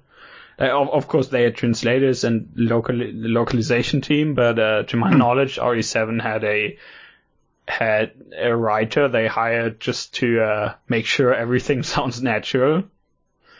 Um, That's quite interesting. I actually didn't know they didn't have any. Um, which is which is for example also why the uh, spelling of the uh, mother in RE7, I think it's Marguerite, is is uh, well it's, it's spelled the way it is in the game because he said that's just how what the spelling would be like for a person of that age in that con- in that region of the country. oh, It's a the, yeah, so details like that, or just some, the way people in, in RE7 articulate, or um, just some lines are more uh, they're more uh, they're more specialized, more um, fit to make fit to the region, the the age of the characters, and which is pretty hard to do as a translator or localizer sometimes. So they, yeah, they had a consultant, which I don't think they did for this game. you wonder and- if that's on purpose. They uh, retain the old kind of feeling of a Japanese game studio, like Yeah. making an American action movie. Yeah, I, I don't I don't really have an, an issue with that. It's just just that I mean they they didn't have a person like that, which is fine. I just think it, it it's pretty apparent they they didn't have one. So um I I, I- don't mind the way uh, the uh, game is presented and written, except for what you mentioned, just a few quips and a few lines that that do sound weird. hmm But I, I think generally it's uh, it, it's not super top notch Hollywood presentation in most cutscenes, which is fine. But I don't think it, it takes you out of the experience. Oh, for definite. Um, and there's a, there's a few great performances as well too. Yeah. Um, the the uh, voice actor who played Marva Marvin Branagh was Mm-hmm. absolutely amazing. I'd say he's probably the, the best voice in it. Yeah, yeah, side character cop who helps you in the beginning. Yeah, yeah. That's Christopher Michael Watson is his name. Uh, nailed that delivery. Yeah, yeah, he's he's pretty great. Uh, yeah, I think the game actually has like four or five different uh, dubs, and uh, I I played in in English for the first few times, then German for one uh, for once, and I think switched back to English because it's just Resident Evil. Even even to me as someone who's used to German localizations of games, it's yeah, Resident Evil is uh, just to, to be uh, played in English for me. Yeah, it doesn't. It wouldn't feel right. I couldn't Yeah. imagine it would. It- Yeah. It, it also sounds weird in Japanese. It's just not not not the kind of game I I would want to play in Japanese. Even if it's Japan made, it just doesn't make sense to me. Is what I mean. Yeah, no, not for Resident Evil. Not when they originally recorded like the older yeah. games in English. So yeah, like everyone knows these characters who speak this language now at this point. Yeah. Yeah, it's something I found pretty interesting in the uh, before the game came out is uh, they never actually talked about who the director of the remake is. Yeah. And I- remember a tweet by Hideki Kamiya saying, "Oh, don't don't worry about it. I know who it is, and he's a cool guy."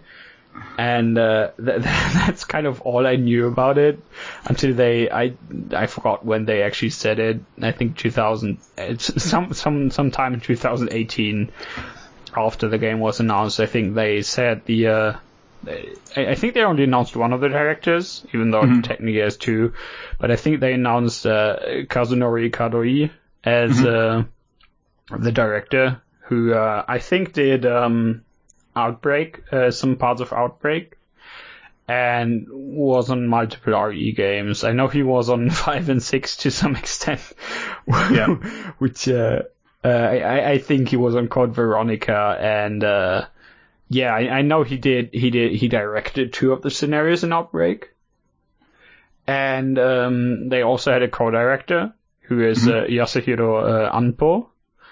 If I'm not mistaken, that's his name. Yeah, and uh, he actually directed Resident Evil Revelations 2, which I think is pretty damn decent. So uh, that's a to, to me a pretty okay um, lineup of of directors. Yeah. Um, uh, Yasuhiro Ampo was actually the programmer, uh, head programmer on Resident Evil 2 as well. Mm-hmm. The original. Um, so obviously getting people who have a great familiarity with the work, like, is always the way to go with projects Yeah. like this. Yeah, it totally is. And uh, yeah, so I, I appreciate that they got people who have been working on this franchise for, for quite some time and apparently also get what they what it's about. And uh, which which also shows because because I I was wondering and we were just talking about it earlier uh, the uh, the music of the game. There's a um, in the deluxe edition or as a as a separate DLC, uh, you can get the original uh, game's soundtrack, and uh, it just it also replaces a few sounds like the, the menu sounds, which is pretty great, honestly. Oh, it's awesome. The best thing is when you start up the game with the uh, with that soundtrack selected, just uh, no, Resident Evil. it's great. It's uh, just just part of Capcom games to me. If you start the game, it's gotta say game. yeah, it's iconic, man. Yeah. Uh, so uh, so when when I looked up the composers, I uh I, I didn't actually recognize one of the names, which I in retrospect feel bad about, which is uh, Shusaku Uchiyama, because he's one of the three original composers of the original game, and. Yeah. Uh, I, I guess I just never bothered looking up who wrote who uh, wrote the soundtrack for the second one, but uh, I I think the I, I think people people always like to talk about Resident Evil having having good music in general, but when when you would when pointing out a standout music title, it'd probably be the second game. I, I, I think it probably has the most memorable soundtrack of Resident Evil. I honestly don't remember too much from most games except the save room theme. What, you don't remember Basement theme from Resident Evil 1? I, I, I do remember that, but I don't want to. Uh, no, yeah, Resident Evil 2 would definitely have been the, the breakout soundtrack in my opinion. Like even the Yeah. the opening song, uh, completely iconic. The escape song at the end, the, uh, the credits song. the credit song, yes. it's great. I love it. Bum, bum, ba-dum, bum. I, I, I, I think two has has pretty outstanding soundtrack, and uh, yeah, so one of the original composers is actually on board, and uh, I hope I don't butcher his name. Uh, this co-composer uh, Zhenlan Kang, who I had personally never heard of before Monster Hunter World. I don't think he has written anything except that, but he was one of the I think four or five I think four composers on Monster Hunter World. So uh yeah, they they got some good talent. Yeah, stack team, for real. I, I really appreciate that, and and I um I I like the idea of, of having uh something I noticed is uh which seems to be more in uh in uh, more aligned to modern trends is uh, that the uh, if you use the game's actual soundtrack, it doesn't actually have that much uh, ambient themes. There's not a hell lot of music playing in general. Of course, boss fights have themes. The the chase sequence has a has, has a theme depending on who you're playing as, and the Leon's final boss has a weird Final Fantasy boss theme. But Yeah.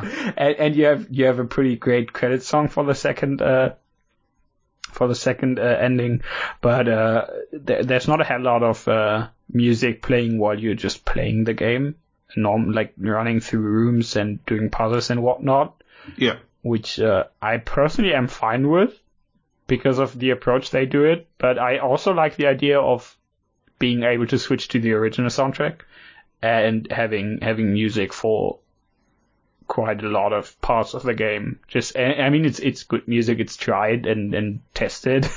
it, it definitely works. It sound it sounds great. Yeah. I, I, I think it's a honestly if, you, if if anyone actually gets the game after or hasn't hasn't got it yet or plans on getting it, you should probably get the original soundtrack. It's I think three bucks. It's yeah, uh, for devs. Go for it. and, and just I, I suggest just switching to it on, on replay and just playing through the entire game with the with the with the original game soundtrack because I, mm. I think both work pretty well. I, I have some issues uh, issues with uh, with both of them, not not big ones, just uh, ones that don't make me put one above the other. But uh, I, I think it's definitely worth a shot, and it's, I, I mean it, it, it's kind of weird they they actually say that, but I'm uh, I'm I'm happy it's at least not some weird kind of gameplay advantage, but it, it still still kind of leaves a bad taste in my mouth. But it, it's way worth it to be honest.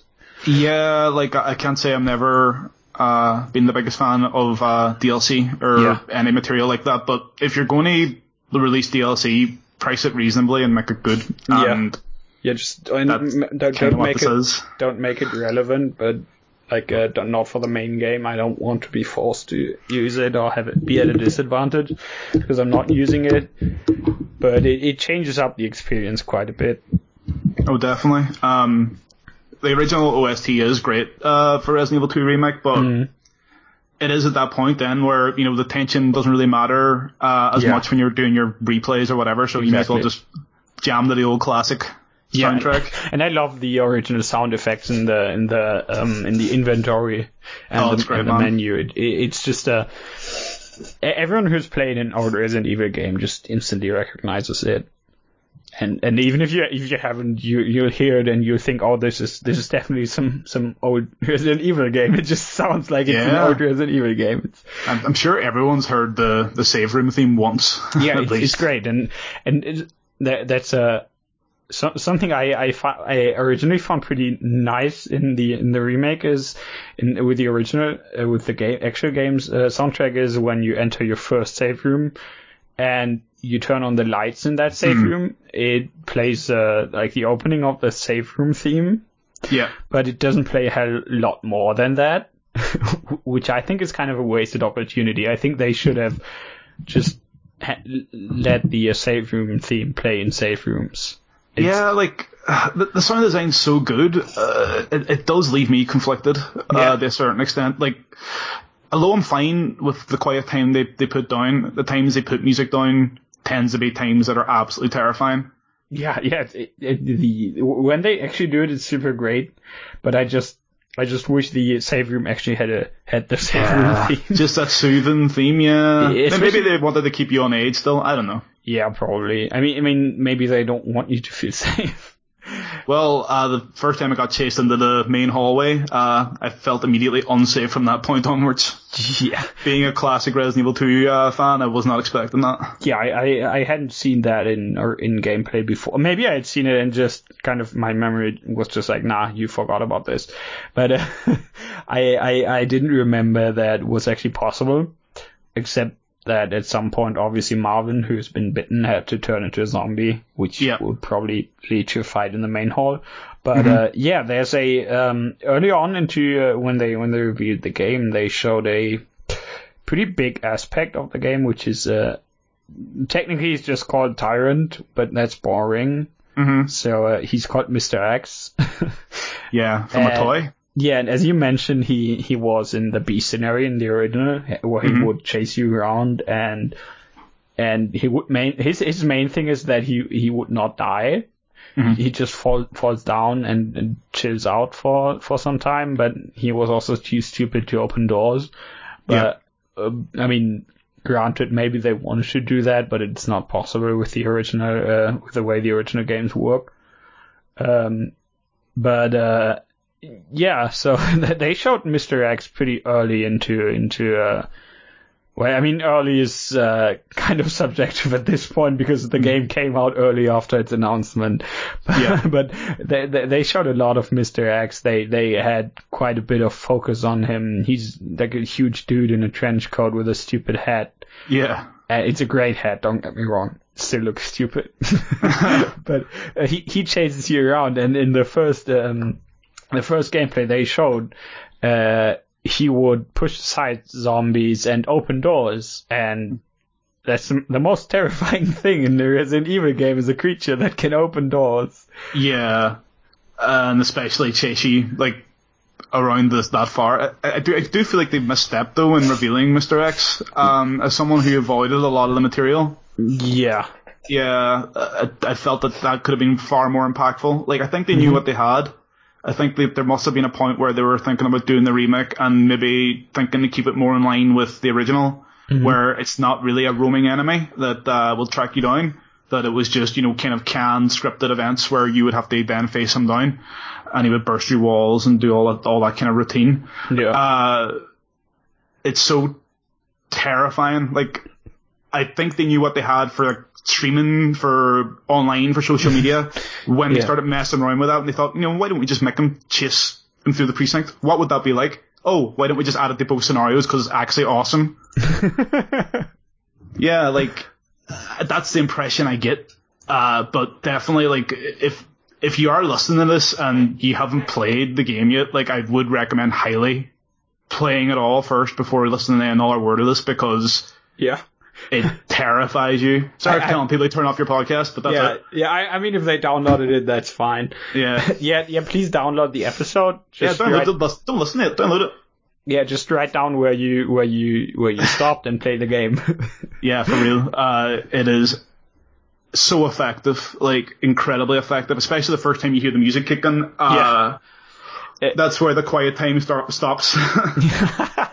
Some, so I, I really like uh, actually both in A and B routes. I like the way he's introduced. Um, because in the first route, uh, I think after you uh, there's a there's a helicopter which has crashed into the building, and you Yeah. need to, uh, and it ends on fire, and you need to uh, clear out the fire. So after you do that, you just walk towards the helicopter, and he appears behind it and pushes aside the helicopter and starts chasing you. And Ah. something I really appreciate, which kind of I, I yeah I hate to make that comparison, but it kind of reminds me of certain bosses in the Souls series. Um, because It's like they- Dark Souls, yeah. yeah, because they they they tend to do bosses which don't have cutscenes introducing them, No which, fair point. which I think is very interesting.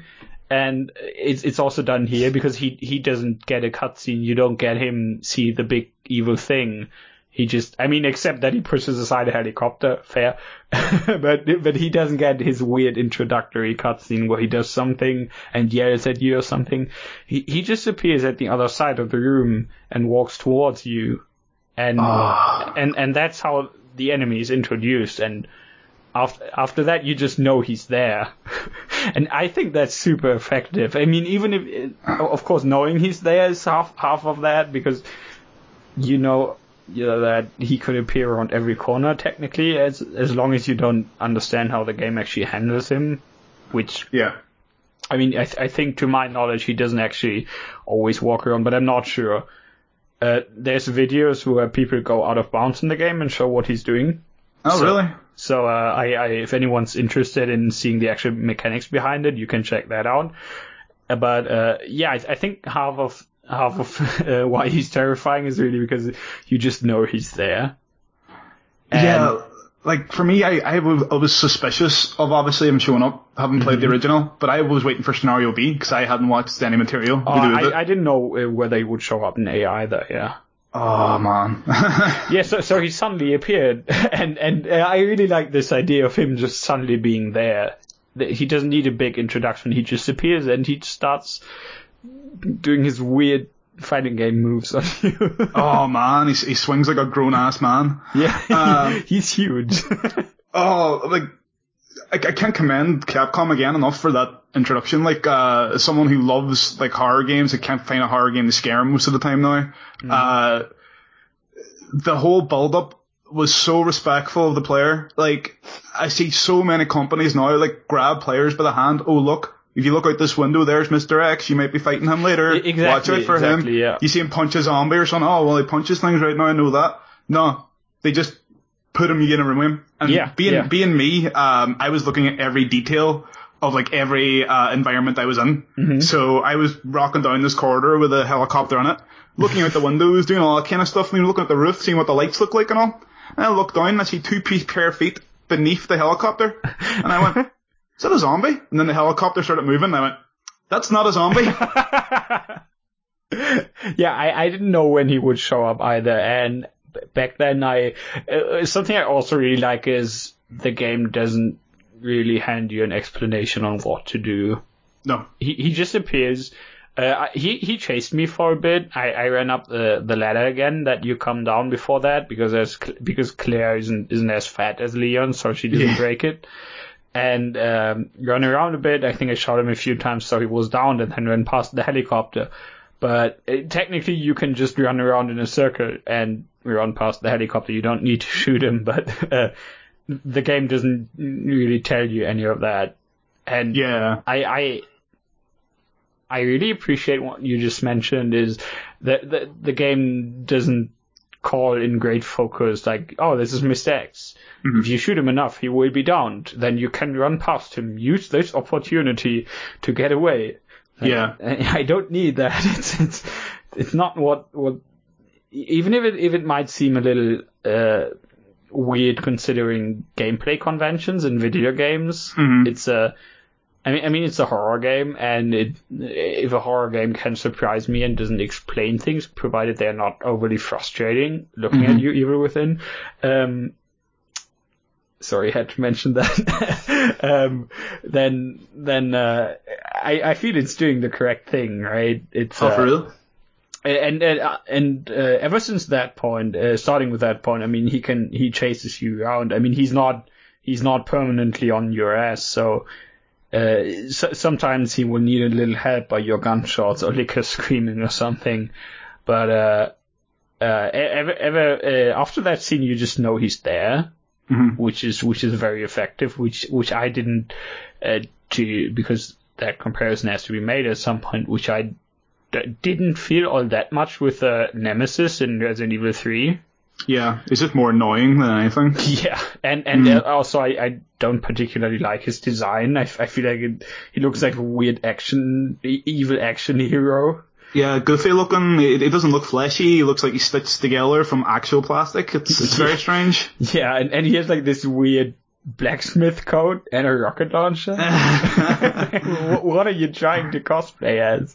Yeah. and, Mr. X, I mean, I mean, he, he does look kind of goofy with his dumb head, Hmm. which you can shoot off, by the way. Uh, but uh, I, I think especially he, he doesn't speak. He just he just walks towards you and then punts you. And No, it's definitely understated the approach to Mr. X. yeah, he, he doesn't really do a hell lot else except walk and punch. Yep. and and that, that's why he's so great. I, I mean, his that his his uh his steps have a very characteristic sound you will get used to. Oh, like that's the thing that got me as well. Um, as soon as I escaped said helicopter corridor, I gave him the old switcheroo, ran out of there. I was in, uh, I believe it was the Stars office, and all I heard was dunt, dunt, the steps Yeah. down the hallway out the side. And I was like, is he is he still chasing me? yeah, because you you can never really be sure. You can actually hear whether he's in the same room at least. It's relevant for a few big rooms, and it's super scary in the main hall, by the way, because it has multiple floors, and you can Yeah. hear him uh, with the same sound, just not Uh. just not as loud. But uh, yeah, yeah, I- I feel like he's he's really uh, what what Nemesis.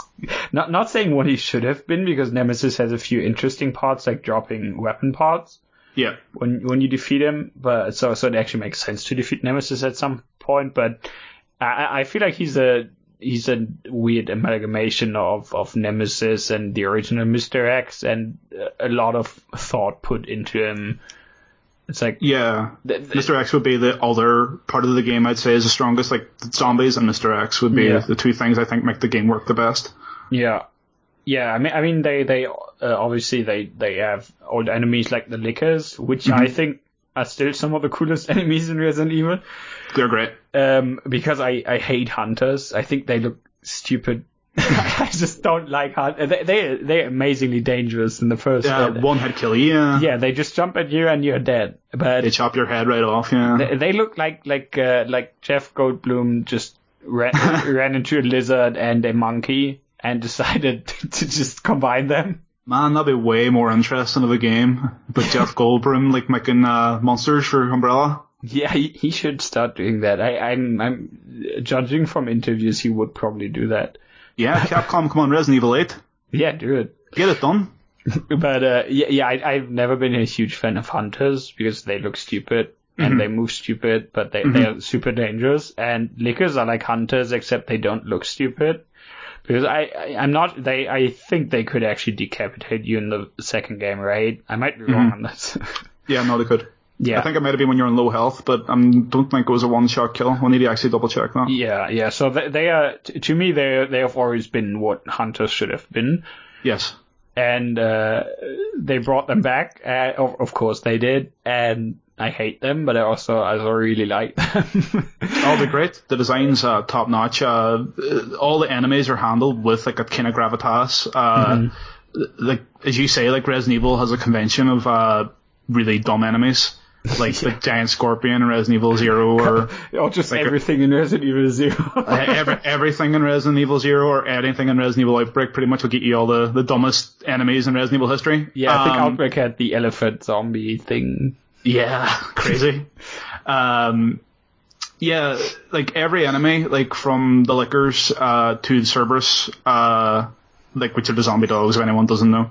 Um, they all have, like as I say, that gravitas, like kind of serious. Like it, it's it's not campy, it's not kitschy. Yeah. It isn't like traditional Resident Evil in that sort of way. Uh, they even went as far as redesigning some enemies I, I, that I feel was for that purpose, just because they would look too goofy in the context of all this. Uh, yeah, like the lickers are great. Uh, I love the the sound mechanics. I love uh, how essentially you can just aim a gun and walk right past them, but you're so terrified to even try. Most of my time was spent running away, hearing them scream, and then jumping right at my ass. Yeah, and and uh, I I feel like especially because Lick is just uh, for anyone who doesn't know, they are uh, they actually blind. So so um, once you start sprinting or you do anything really except walk, uh, they they will notice you and they they are really really damn fast. They have a great range. They can they can jump around on walls and the ceiling if they feel like. So uh, I I think that's uh, combining that with the fact that Mr. X might be on you right now. Oh yeah, is, is pretty great because because you start memorizing which rooms have lickers in them, so you Mhm. think about not sprinting in those rooms. But when Mr. X is on you, you just kind of have to decide: do I walk a few meters now before he catches up to me? Because the lickers don't don't just magically uh, attack you because Mr. X is there. You Yeah. actually have to sprint to do that. So you start maybe walking once you enter a room where you know lickers are in. Even if Mr. X is chasing you, which is terrifying, by the way, if he does, then you're, you're forced to walk. Oh yeah, for real, that's the intention. Like, um, I ran through every room anyway. Yeah. Um, my, uh, uh, joke in the way out to get, uh, of a situation like that was always to get intentionally hit by a Licker, tick the invincibility frames and run past Mr. X. yeah, that works. And uh, and uh, I, I feel they, they are easier to take down as Claire because one of, shot of a grenade launcher actually staggers or stuns, and depending if they depending on how they fall down, they can actually get killed by a by a, uh incendiary grenade. yep. Um, so that's actually really helpful. And with Leon, you kind of have to wait until you get the uh, the Magnum if you want to take them down really quickly, because the shotgun Yeah. doesn't. It it works, but it's not great. Um, so, so I feel they are less of a threat as a Claire, but it also means using grenade launcher rounds, which you could probably use for bosses. Yeah. No, And- they, they balance that out. Like, um, Claire's scenario has more Lickers in general, just for that reason, I feel. Like, cause she has far easier time dealing with them, so. Yeah, yeah. Leon all the Lickers in the world. Yeah. Yeah, and, uh, and and I feel Claire's uh, third weapon is a lot weaker, even, even if it's still good. It's it's it's not not a lightning hawk. I, I have a confession to make about the spark shot. I, I didn't get it. That's okay. Yeah, because I'm an idiot. Um, I was talking to Platinum about it, and uh, she couldn't believe that I didn't solve the puzzle. So I'm just putting that out there. it's, that's actually one of my. Uh, uh, oh, oh, you mean the uh, the the lightning gun, right? Yeah, No. yeah, yeah. Oh, Spark oh, shot. oh, yeah. Oh, it's called spark shot in English. Okay. Um, yeah, I I really like the uh, chess piece puzzle and uh, the. Uh, but you got the SMG for Claire, right? Uh, out of the uh, the Stars office. Yeah. Yeah, and uh, I, I was just going to mention because you mentioned puzzle, and I had to think of the SMG. Uh, something I really appreciate about the way you get the SMG is you get an item which you have to inspect, like uh, like basically only RE one and seven uh, n- required you to do, and a bit of two. I don't think two had a lot of item inspecting though. Uh, inspecting though. Um, so you, you need to actually activate a, a switch on the back of the item, which turns into a USB stick, which you Yep. use to get the SMG. And later on, you need to press the switch again to to turn it into a normal badge again and use it on something else. And uh, I mean that's really simple, but I It's genius. It's so genius. yeah, it's it's such a good spin on this formula. Yeah. Like And- I, I, immediately always do the inspections. It's one of my favorite things in the remake. It is. Yeah, and when I found uh, the weapon cache, then you can put the the badge in. I was looking at it for ages, going, I've been all over this precinct. What is it that goes into here? And I just clicked. I run back to the item box then. But yeah, genius way to you know that's quintessential Resident Evil. You know, Yeah. just keep weird puzzle items. Give me more. Yeah, it's a, I, I feel like I feel like puzzles are kind of an understated aspect of Resident Evil. Like, uh, if I if I a lot of times if someone talks or writes about Resident Evil, there's this oh yeah, and it also has some easy puzzles that you will solve half asleep. Mm. And first of all, there's a few that I'm I'm too stupid to solve half half asleep, but uh, uh, I, I think taking puzzles out would be immensely detrimental to the overall games. It'd be devastating. Yeah, it's just not not the same. It it just belongs in there. And uh, th- there's a few puzzles in, in the remake I really enjoyed, like uh, the uh, the chess puzzle you get you need to solve to get to G two. um, where you have like six pe- six chess pieces, I think, and you get a clue on how they are arranged. And Yeah. then in the B route, it's it's a lot harder. Oh my god, I spent about two hours. no lie. Yeah. Like, how the hell did he go around? Yeah, the the B route puzzle is genuinely hard for someone who does do a lot of puzzle games. So for me too. so I, I had to I had to think about that quite a bit, admittedly. But th- there's also a few other puzzles I, I like. I I mean they, they took some some puzzles straight out of the original games. I th- I think the uh, the one where you need to uh, activate four switches. Uh, there's four switches, and you need to activate the the right ones to get the right amount of power. It's, it's rather conventional Resident Evil puzzle, Yeah. and uh, the the one where you need to mix uh, like a certain amount of um, of of liquid Yeah. by by yeah, and uh, Rotating the cylinders, yeah. Exactly, and that's that's very traditional. But they like the chess thing is is is this new and fun. I like it, and you, as you mentioned earlier, you could use it to get a gun, uh, the fourth gun with uh, Leon and Claire, which is also a different gun for both characters, which I really appreciate. Excellent, yeah, love it. Uh, so so they they do keep quite quite a few differences, especially because they have completely different applications, both guns.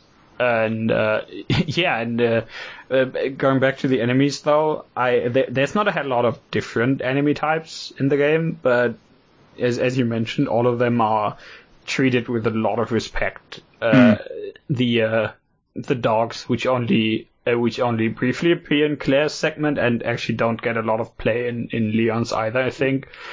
Uh, there's a few rooms uh, with dogs. They they are. I mean, the the shotgun is obviously tailor built to take them down once they get close to you. They Yeah. try to avoid it. They are not good boys. These dogs in Resident No. Evil 2. I hate them, but they they are great. But I still hate them. I think like that, that was the point of the game where I actually went into my options and just changed the sensitivity maximum because I was just like Yeah. getting my ass handed to me by these dogs. yeah, they, they they are they are so fast. Yeah, it's Um, like every enemy has a grab attack too. So it's like, you know, they're so fast and if you mess around at all, like with any enemy in this game, they will grab you. Yeah, and they and do a lot of damage. yeah they uh, th- they they kind of um the the the grab mechanics kind of similar to the first remake. Where, where enemies can grab you and you can either let them damage you or use a defensive item, Mhm. which uh, is going to be used up, of course, or in the case of a knife, is going to lose durability and you need to kill the enemy to get it back. Yeah. Um, except if you have the infinite knife, it's not going to use lose durability. Yeah, yeah. That, that's a bonus though. Yeah, yeah. There, there's there's a ton of bonus weapons. Gladly, I'm I really appreciate that. It's it's just tradition. oh, for real? You gotta do the knife only run.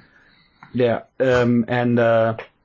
Yeah. So so I I like this this idea of of being able to fight back grabs, but also. In, in case you actually get hit, it still kind of chips away at your resources because you don't you don't have infinite uh, defensive items. hmm So Yeah. uh, The knife is so useful as well too for checking enemies and for like killing down enemies. Uh, yeah. it, it always ends up being a very difficult and hard to take event when a Licker Yeah. jumps you. You stab them and you go, I don't have enough resources to kill this guy to get this knife back. And you you salute your knife and walk away. yeah, I, I, I like this mix of of, of the knife uh, as a as a weapon, as in Resident Evil 4, because it, it reminds me a lot of the way it's used in 4 for downed enemies, yeah. and um, the the defensive items from the first game, which of course would be used up after every single use, which grenades still do, to be fair, because grenades tend to explode, but. uh I mean, you can get the knife back, and depending on the difficulty, it'll also not be all that much that damaged if if you just use it for one grab. But if you can't get it back, then well, it's gone. Glad glad it Ah. actually stays in in the enemy, even if you get loading screens and cutscenes or whatnot, provided yeah. you can get back to that enemy. Have you stabbed William Birkin with one? Uh, yes, the uh, the uh, second boss fight actually. Oh man, uh, the first boss fight, uh, I believe anyway, um, you can stab uh, his eye with a knife, and the eye moves. When the eye moves, the knife moves in real time with the eye. Oh, oh yeah, yeah. I I've done that. I just hadn't noticed the knife thing. And Oh man, that's pretty great. Yeah, because it's uh, so good. yeah, the G virus tends to um produce additional body parts. Yeah. all, all kinds of different ones.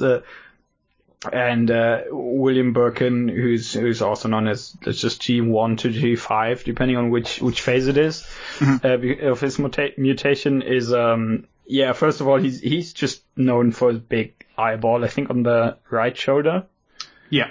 It's uh yeah. So he has a huge right arm and a huge eyeball on the shoulder, which uh, is kind of his thing. If if if I see eyeballs somewhere, I either think of that or that weird scene in Army of Darkness. But uh, yeah, so so that that, that eyeball was actually um, when they when they first showed G1, it's like the most catching thing about his design because it, I mean he's a dude in a white jacket Mm. with uh, dark blonde hair, but he has a huge glowing orange eyeball on his right shoulder. Yeah, Eh, differentiates him quite a lot. Yeah, it's it's and it's quite iconic. The uh, the scenes uh, with uh, that that put focus on it in the original. hmm It's uh, I I- I think I think the G virus is one of the most interesting things about the second game design wise. So. I, I I really like G1. It's just a dude with a huge arm and, and the third eye and also a uh, well, what's his weapon again? The pipe, A pipe, exactly. Haggar style. I Yeah. like to think that is a Haggar reference, but probably not. He's going to be in the next uh, Marvel vs. Capcom if they ever make one. Yeah, if they ever make one or and make it decent. Yeah, if they ever make a good one. Yeah, that would be the day. yeah, but um, I, I, there's as I said, there's not a hell lot of different uh, enemy types, but they, I feel the uh, the bosses are all very much impactful. I, I'm not too big on G2. It's it exists. It's, Yeah. it's my opinion on it. It's not bad. It's it's not particularly good. Yeah, it's possible. Uh, but um, everything else is, I really like, and something they did um, with in, in the original there was only one weird uh, G parasite creature thingy that uh, because of the uh, the the evil police chief Irons he uh, he doesn't take it well, so he just kind of alien births it Yeah. And uh, he does that in this game too. And I think in the original it turned into a mid boss. It did, yeah. Yeah, and that was the only G mutant in uh, the original, I think. Yeah. And um, so what they did for the remake is they had a new enemy type, which is technically just that guy, the uh, the Gron parasite. Except uh, it's like in, in the sewers of Raccoon City, you just get to fight a lot of them. And Yeah. They they they also get the trademark eyeball, which is pretty pretty, pretty good weak spot honestly. Yeah. It, it looks great and it, it feels good to shoot. And um, I I really like the, this enemy actually. I there there's some things about that they, they can actually do a lot of things. Which is which is pretty interesting for a standard enemy, even if they don't uh, that doesn't appear hell often of times. But they, they have normal attacks, which just hit you. They have a grab, which also poisons you, and they can spit out small G parasites, and they can hide. So when you try to lure them into an area they can't get to because you're out of the water, they are just going to get ba- to dive back in. So uh, they they can do a lot of stuff, which is pretty interesting. I think they they they they they aren't just uh, um, limited to running at you and grabbing you and then puking something at you. So so I I like this variety of uh Yeah, and they intentionally um, put them in an area that's very difficult to navigate. Um, and there's a lot of them. Uh, you're at a, a late game point of time though, where it should be like you should have a pretty decent arsenal of weapons. yeah But despite the fact that them having that glowing point, they're not exactly easy to put down, and there's usually a lot of them coming at you. Um, as a new enemy type, yeah, they, they blew me away. Uh, I wasn't expecting anything like it. kind of me still a little bit confused at why they're tied to water though. Is that ever explained? I don't think it is. Maybe they No. need to. Maybe they just need to stay hydrated, which you should too if you're listening to this podcast. So please drink water. no, I, I don't get it. Um, like the only thing I could think is that, that they're these like um, William Birkin's flushed failed experiments, and that's why they're in the sewer. Mm, it might also just be for gameplay reasons because they don't want to, Yeah. them to be chasing you. uh, outside of the water. Probably a contrivance, yeah. Yeah, Just- and, also they can this way they can keep the area you have to fight them in limited. true, true. So I, I'm assuming it's just for some gameplay reasons. Just need to keep moist. Oh yeah, also they one of their attacks is tied to the water where they where they uh, puke out new parasites because the Oh, parasites yeah. swim at you, and I don't think they are great on on land. I don't think they're that good at walking. Yeah, one of them chased me out of the water at one point, now I remembered. I'm not sure if that was intentional or not. Yeah, one of the little uh, parasite monsters, I just remembered. One of them uh, actually chased me out of water and scared the hell out of me. Like everything in this game. Yeah, there, there's one of them where you just walk. That, that's actually a really great moment because it's like there's a there's a corpse next to next to green green herbs, and you pick it up knowing something is going to happen, and it's just one of the parasites coming out of the corpse. It doesn't hurt you. It just it just flocks off. It doesn't do Alright. anything, but it's just like ha. Gotcha.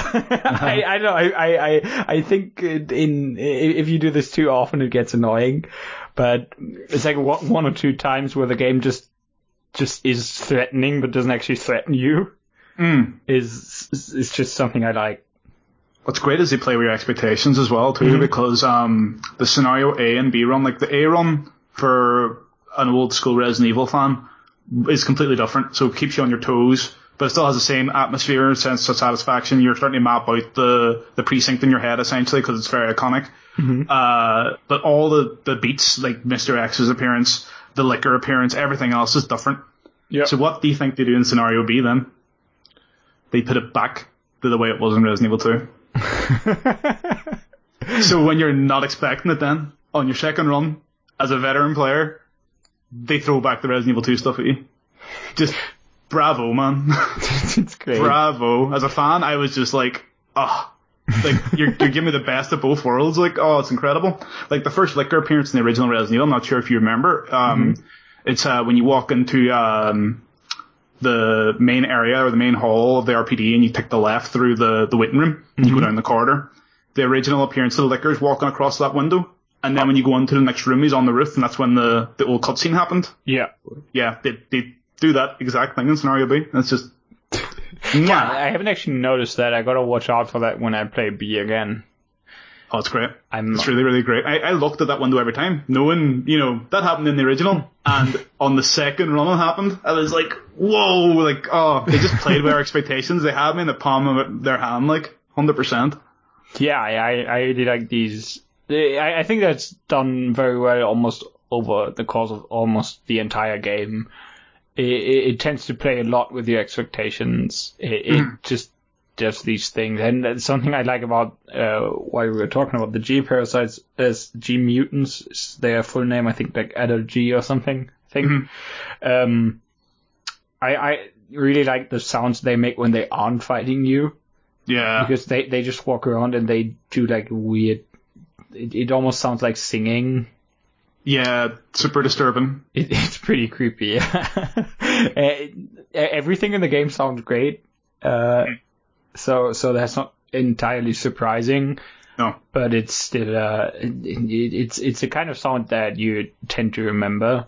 Yeah. And- Even the sounds of the zombies i- idling is incredible. Like, Mm-hmm. them screaming, oh, it is horrible. The amount of times it scared the hell out of me. Yeah, yeah. The uh, the entire game sounds pretty great, and Yeah. uh, does a good job of immersing you. Yeah, and uh, just like in, in the original, they they have a few pretty cool bosses. I think, as I said, I'm not big on G two. It's uh, but I think I think all the other G forms are pretty fun, and uh, I think the the final fight against Mister X is pretty fun. Uh, even even if he has some some weird oddities about him, but yeah, once you once you start learning him and appreciate how he and and learn how he works, I Yeah. think I think he's pretty great. But yeah, so so I I, I feel like a lot of uh, not necess- necessarily in four, but in in older Resident Evil games, uh, boss fights just kind of tend to happen Yeah. And then you, especially in the second game, if you're playing as Claire, you unload your, your grenade launcher into them, and then you, you dodge their attack, and then you unload again, and with a bit of luck, they're already dead. Yep. Um, and that, that is something I, I never really felt here. I don't think they, they take too long, and I don't think veteran uh, considerably beefs up their HP bars. Uh, Well, they don't have bars, but their HP pool. But uh, so I don't think they take too long, but they they are considerably more of an of actual boss fights that that take away your resources instead of instead of ten grenade launcher rounds or something, which which is a difference in the second game compared to the origin uh, to the remake. To be fair, because I think you get a lot more grenade launcher rounds in the original too. Well, you lots in the original, yeah. Yeah, But best weapon. yeah, it totally is. it's great, and I, I love it in in the remake too. So, but Oh, they did a really good job, yeah. Yeah, I, I feel like uh, that there's something I appreciate about G the G2 fight again is that it gives you a way of um, basically the better you play, the less resources you need, which isn't necessarily tied to actually hitting the enemy in this case. Yeah. But uh, depending on how you move around and where you get the boss, because you have to activate a container to hit him, but you don't technically don't have to activate it. I, or maybe you do you do at the end, but you either activate it twice or once, depending on damage dealt to him, or I think three times on veteran if you don't damage him at all. Mhm. Maybe it's also normal three times if you don't shoot him. But de- depending on how well you play, you actually get to conserve all kinds of resources here, other than just hitting the other by by means other than just hitting, which is which I really appreciate. So that that's also really nice, even though the fight still isn't very special. Yeah, it's, it's an okay fight. I think uh, the best aspect of the fight is uh, probably all the streamers that hit themselves with the container. yeah, I know I did. I did too. Uh, I, I I mean, there's always because it's a video game. There's always the big question: Can it actually hit me? Yeah. I always assume it can because it, but I that didn't stop uh, GU2 from grabbing me and showing me that it yes it can. Yeah, I didn't even know it was coming back at me. I hit the button, I thought it was just swinging away, and I didn't even know it was on the way back. it just cleaned me and G out the other. Yeah, he, he just got both of us. Uh, the the container got both of both of us back then too, and well, that that's a win for G, I guess. But uh, but um, what was I gonna say actually? Yeah, it, it just just once again the uh, the enemies or the bosses they they all look very nice. I love the uh, the cutscenes leading up to them. Yeah. Uh, G2 doesn't actually have a cutscene. He he just bursts out of the uh, the ceiling and then Yeah. comes through through the wall. But uh, like uh, his mutation into from G1 to G2 looks super neat. It's great. It Yeah, looked the really good in the original already, but it's it's it's it's different to see it in a 2019 video game. Oh, definitely. Um, they see that like that enemy is fairly incomprehensible in the older game due to the you know the limitations of the time. Obviously, there's concept art, and sometimes you're looking at the concept and going, "Is that, that really supposed to be look like that?" Uh, but now you get to see it in all its glory, and they definitely kept the strongest aspects of the original de- design again. Just pure reverence for the original. I, I feel like they made this game with me in mind because this is as exactly how I would have told anyone they should have approached this. is they just uh, take everything in two and just turn it to eleven. Yeah, I I, I think I think that that's uh, the mutation from G1 to G2 is uh, so, something in the in the original. It, it still looks pretty okay, especially considering the time. But it just just even now it looks pretty okay, I think. But his face, the not not the additional face he grows, that sounds so weird. But his Yeah. original his, his original face, once it grows back into the body, so to speak, looks kind of weird. Yeah. And he just has like this weird semi-content stare where he's like, ah, okay, this is actually fine. Yeah, I'm fine with it this, yeah. weird, but uh, the these transformations, uh, they they are clearly very proud of their gore. They, they are having a ton of fun with modeling modeling all kinds of gross stuff. There's one thing they aren't content with modeling though. Mm-hmm. Um, have you played the original Resident Evil 2 at all? Yes, I have. Yeah. Do you remember what the zombies in the lab were wearing? Oh yeah, right. Nothing? Yeah. yeah, they, they were naked. Yeah, Just naked I- zombies. Weren't the zombies in the original first game also naked in the lab? I believe so. Yeah, I Yeah. think that's correct. Yeah. So they didn't want the uh, model zombie junk. That's for sure. I mean, I, I can understand, but also on the other hand, or maybe it's just the physics being too complicated. Oh, can't can't put the dick jiggle in. Is that what it is? Yeah, if Dante's Inferno can do it, Resident Evil 2 can do it too. That's uh yeah yeah they they didn't they weren't wearing anything although they were kind of featureless if I recall correctly. yeah, it was kind of a blurry burn texture to kind of obscure any, I don't know, potential lawsuits. yeah yeah that that would have been pretty pretty neat actually although they do gladly make uh, have new um new models for the zombies like with new clothes I mean in the lab. Mm-hmm. oh, the, the new zombies are great.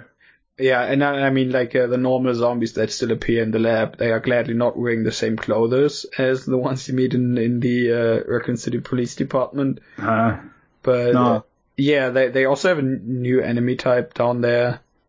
I Yes. I think they're called Ivy. is that what their actual name is? Yes, that's what they're called in the concept art and in the Okay. model. Um, you unlock the model, by the way, by uh, shooting one of them by just hitting all of its weak weak spots.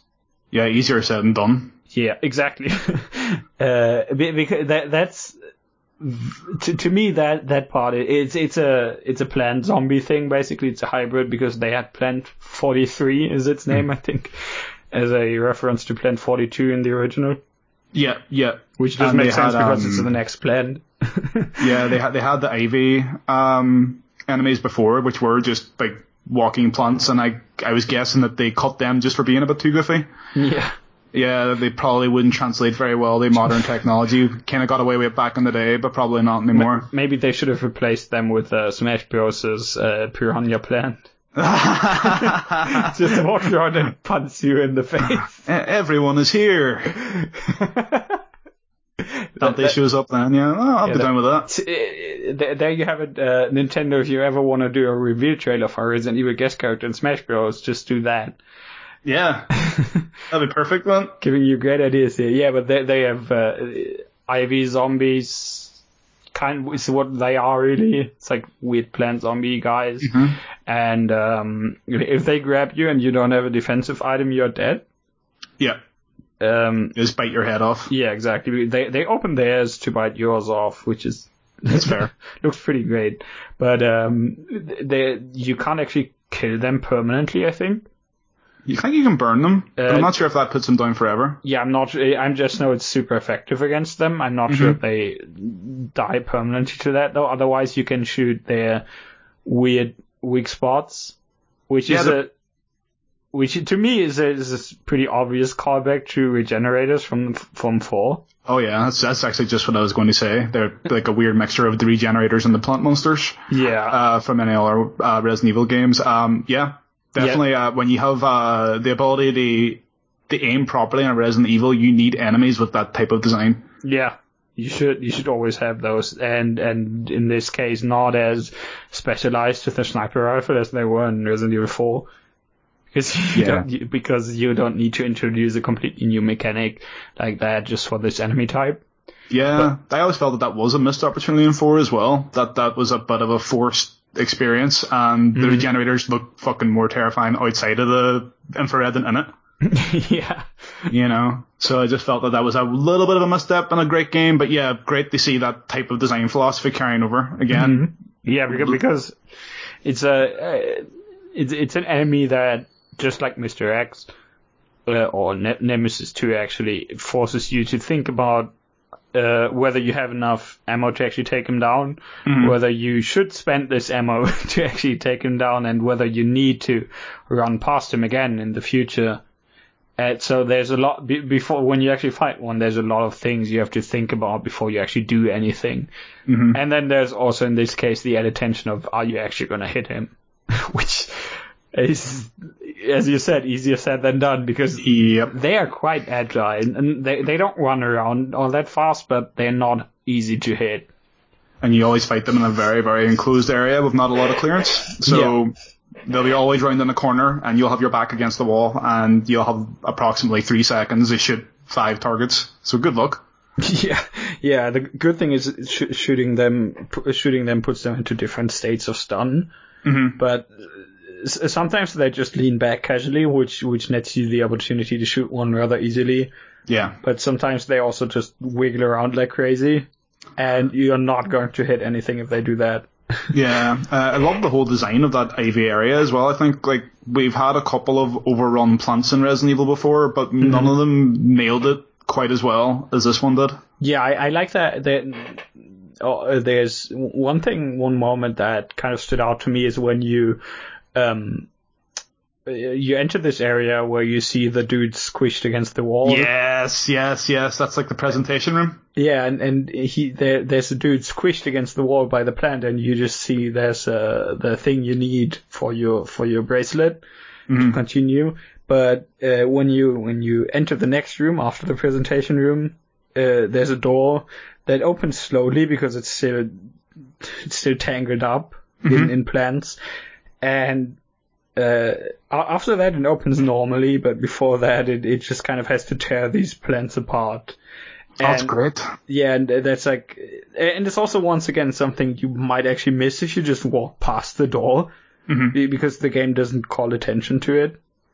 It, it just kind of happens. The door opens a little slower than usual for the first time, and then it's just a normal door. Yeah, And no, that's great. I I think that that's a very strong uh, way to introduce this kind of area. First, the uh, the, the the big window with a with a big plant inside, and and then you open this room, and then you fight your first one or two IVs. I think it's one when you walk when you get into the room for the first time. Uh huh. And No. yeah, I, I think I think this this introduction makes it especially powerful. Yeah, again, it's just like I can't get over the amount of care Yeah, that Capcom have taken with this. Like everything, like like you always have an element in a game where something will not be as strong as the other, or something that wasn't thought through as well.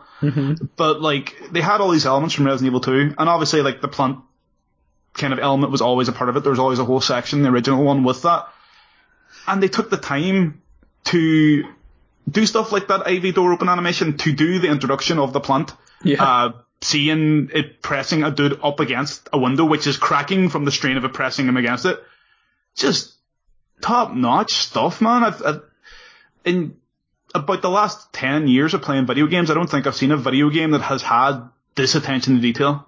It Yeah. is actually really shocking how good this game is. it is. It's a, uh, yeah, yeah. It's just, as you said. There's a staggering amount of details everywhere.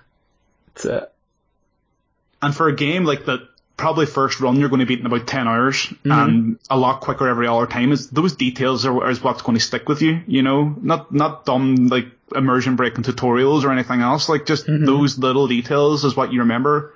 Like Mr. X pushing his zombie out of the way. yeah. That's uh, a when you see it for the first time, you you will never forget about that. And and so, uh, Mr. X, I, I really like his introduction in the B scenario too. Um, because uh, naturally, when you get into the main hall in the B scenario, what you did in the in the A scenario is you inspect the the computer, and if you do that in the B scenario, you get a callback to the to the original game, if I'm not mistaken, because Yes. he's walking towards the camera.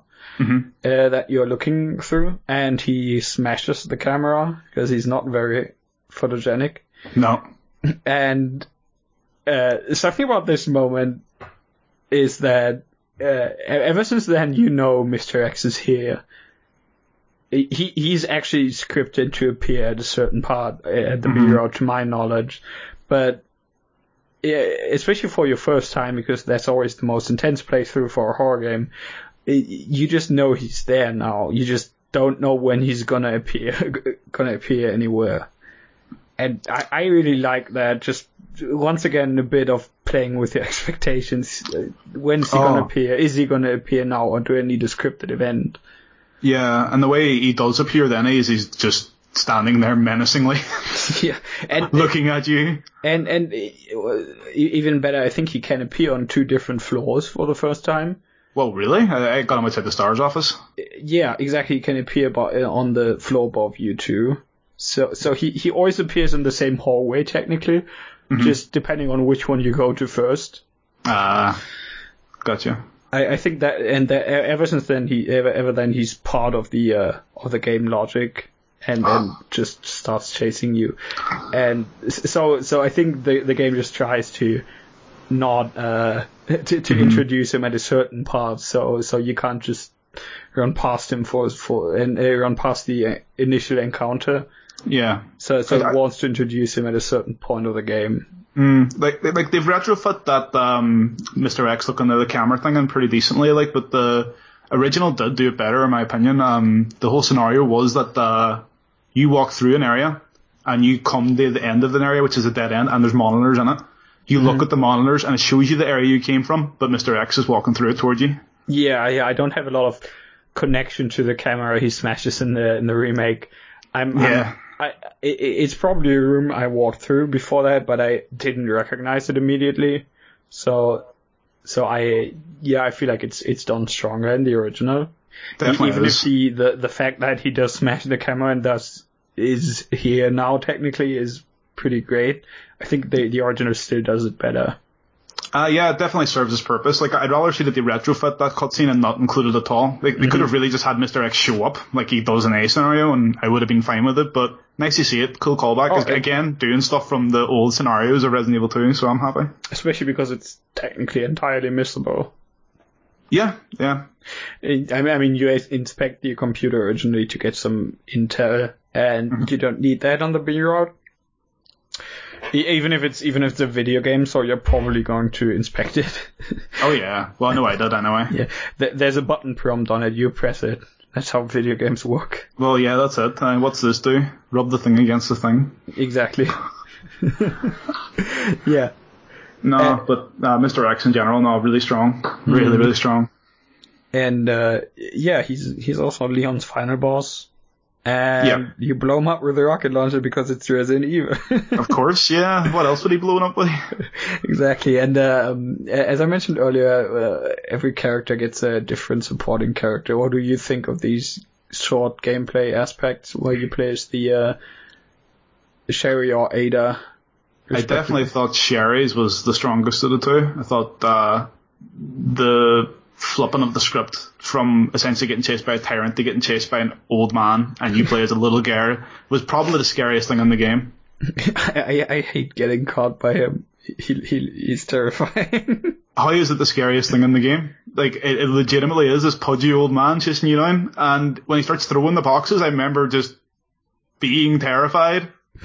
yeah, I, I think I think it's uh, be, because he chases you in a room with a lot of objects in it, and he starts throwing a few of them around, and that that kind of has the implication he might move some of some of these that you hide behind. Yeah. He doesn't actually do that gladly, gladly as in because he would have caught me, but uh, there, there's a certain implication that that it establishes he can technically throw objects around to look for you hmm and I, I really like that too. And uh, it, it, I mean, they're both very short. You can run past most of this. I think you can run past everything in Ada's pretty easily if you know where to go. Yeah. Um, and she has a weird Batman hacking device from from Yeah. like 20 years into the future. I am not sure how I feel about that specific aspect. it, it's weird. I, I, I don't mind the um the way the puzzle itself works. I just think the gun is it's not a gun, but it's the hacking device is kind of out of place.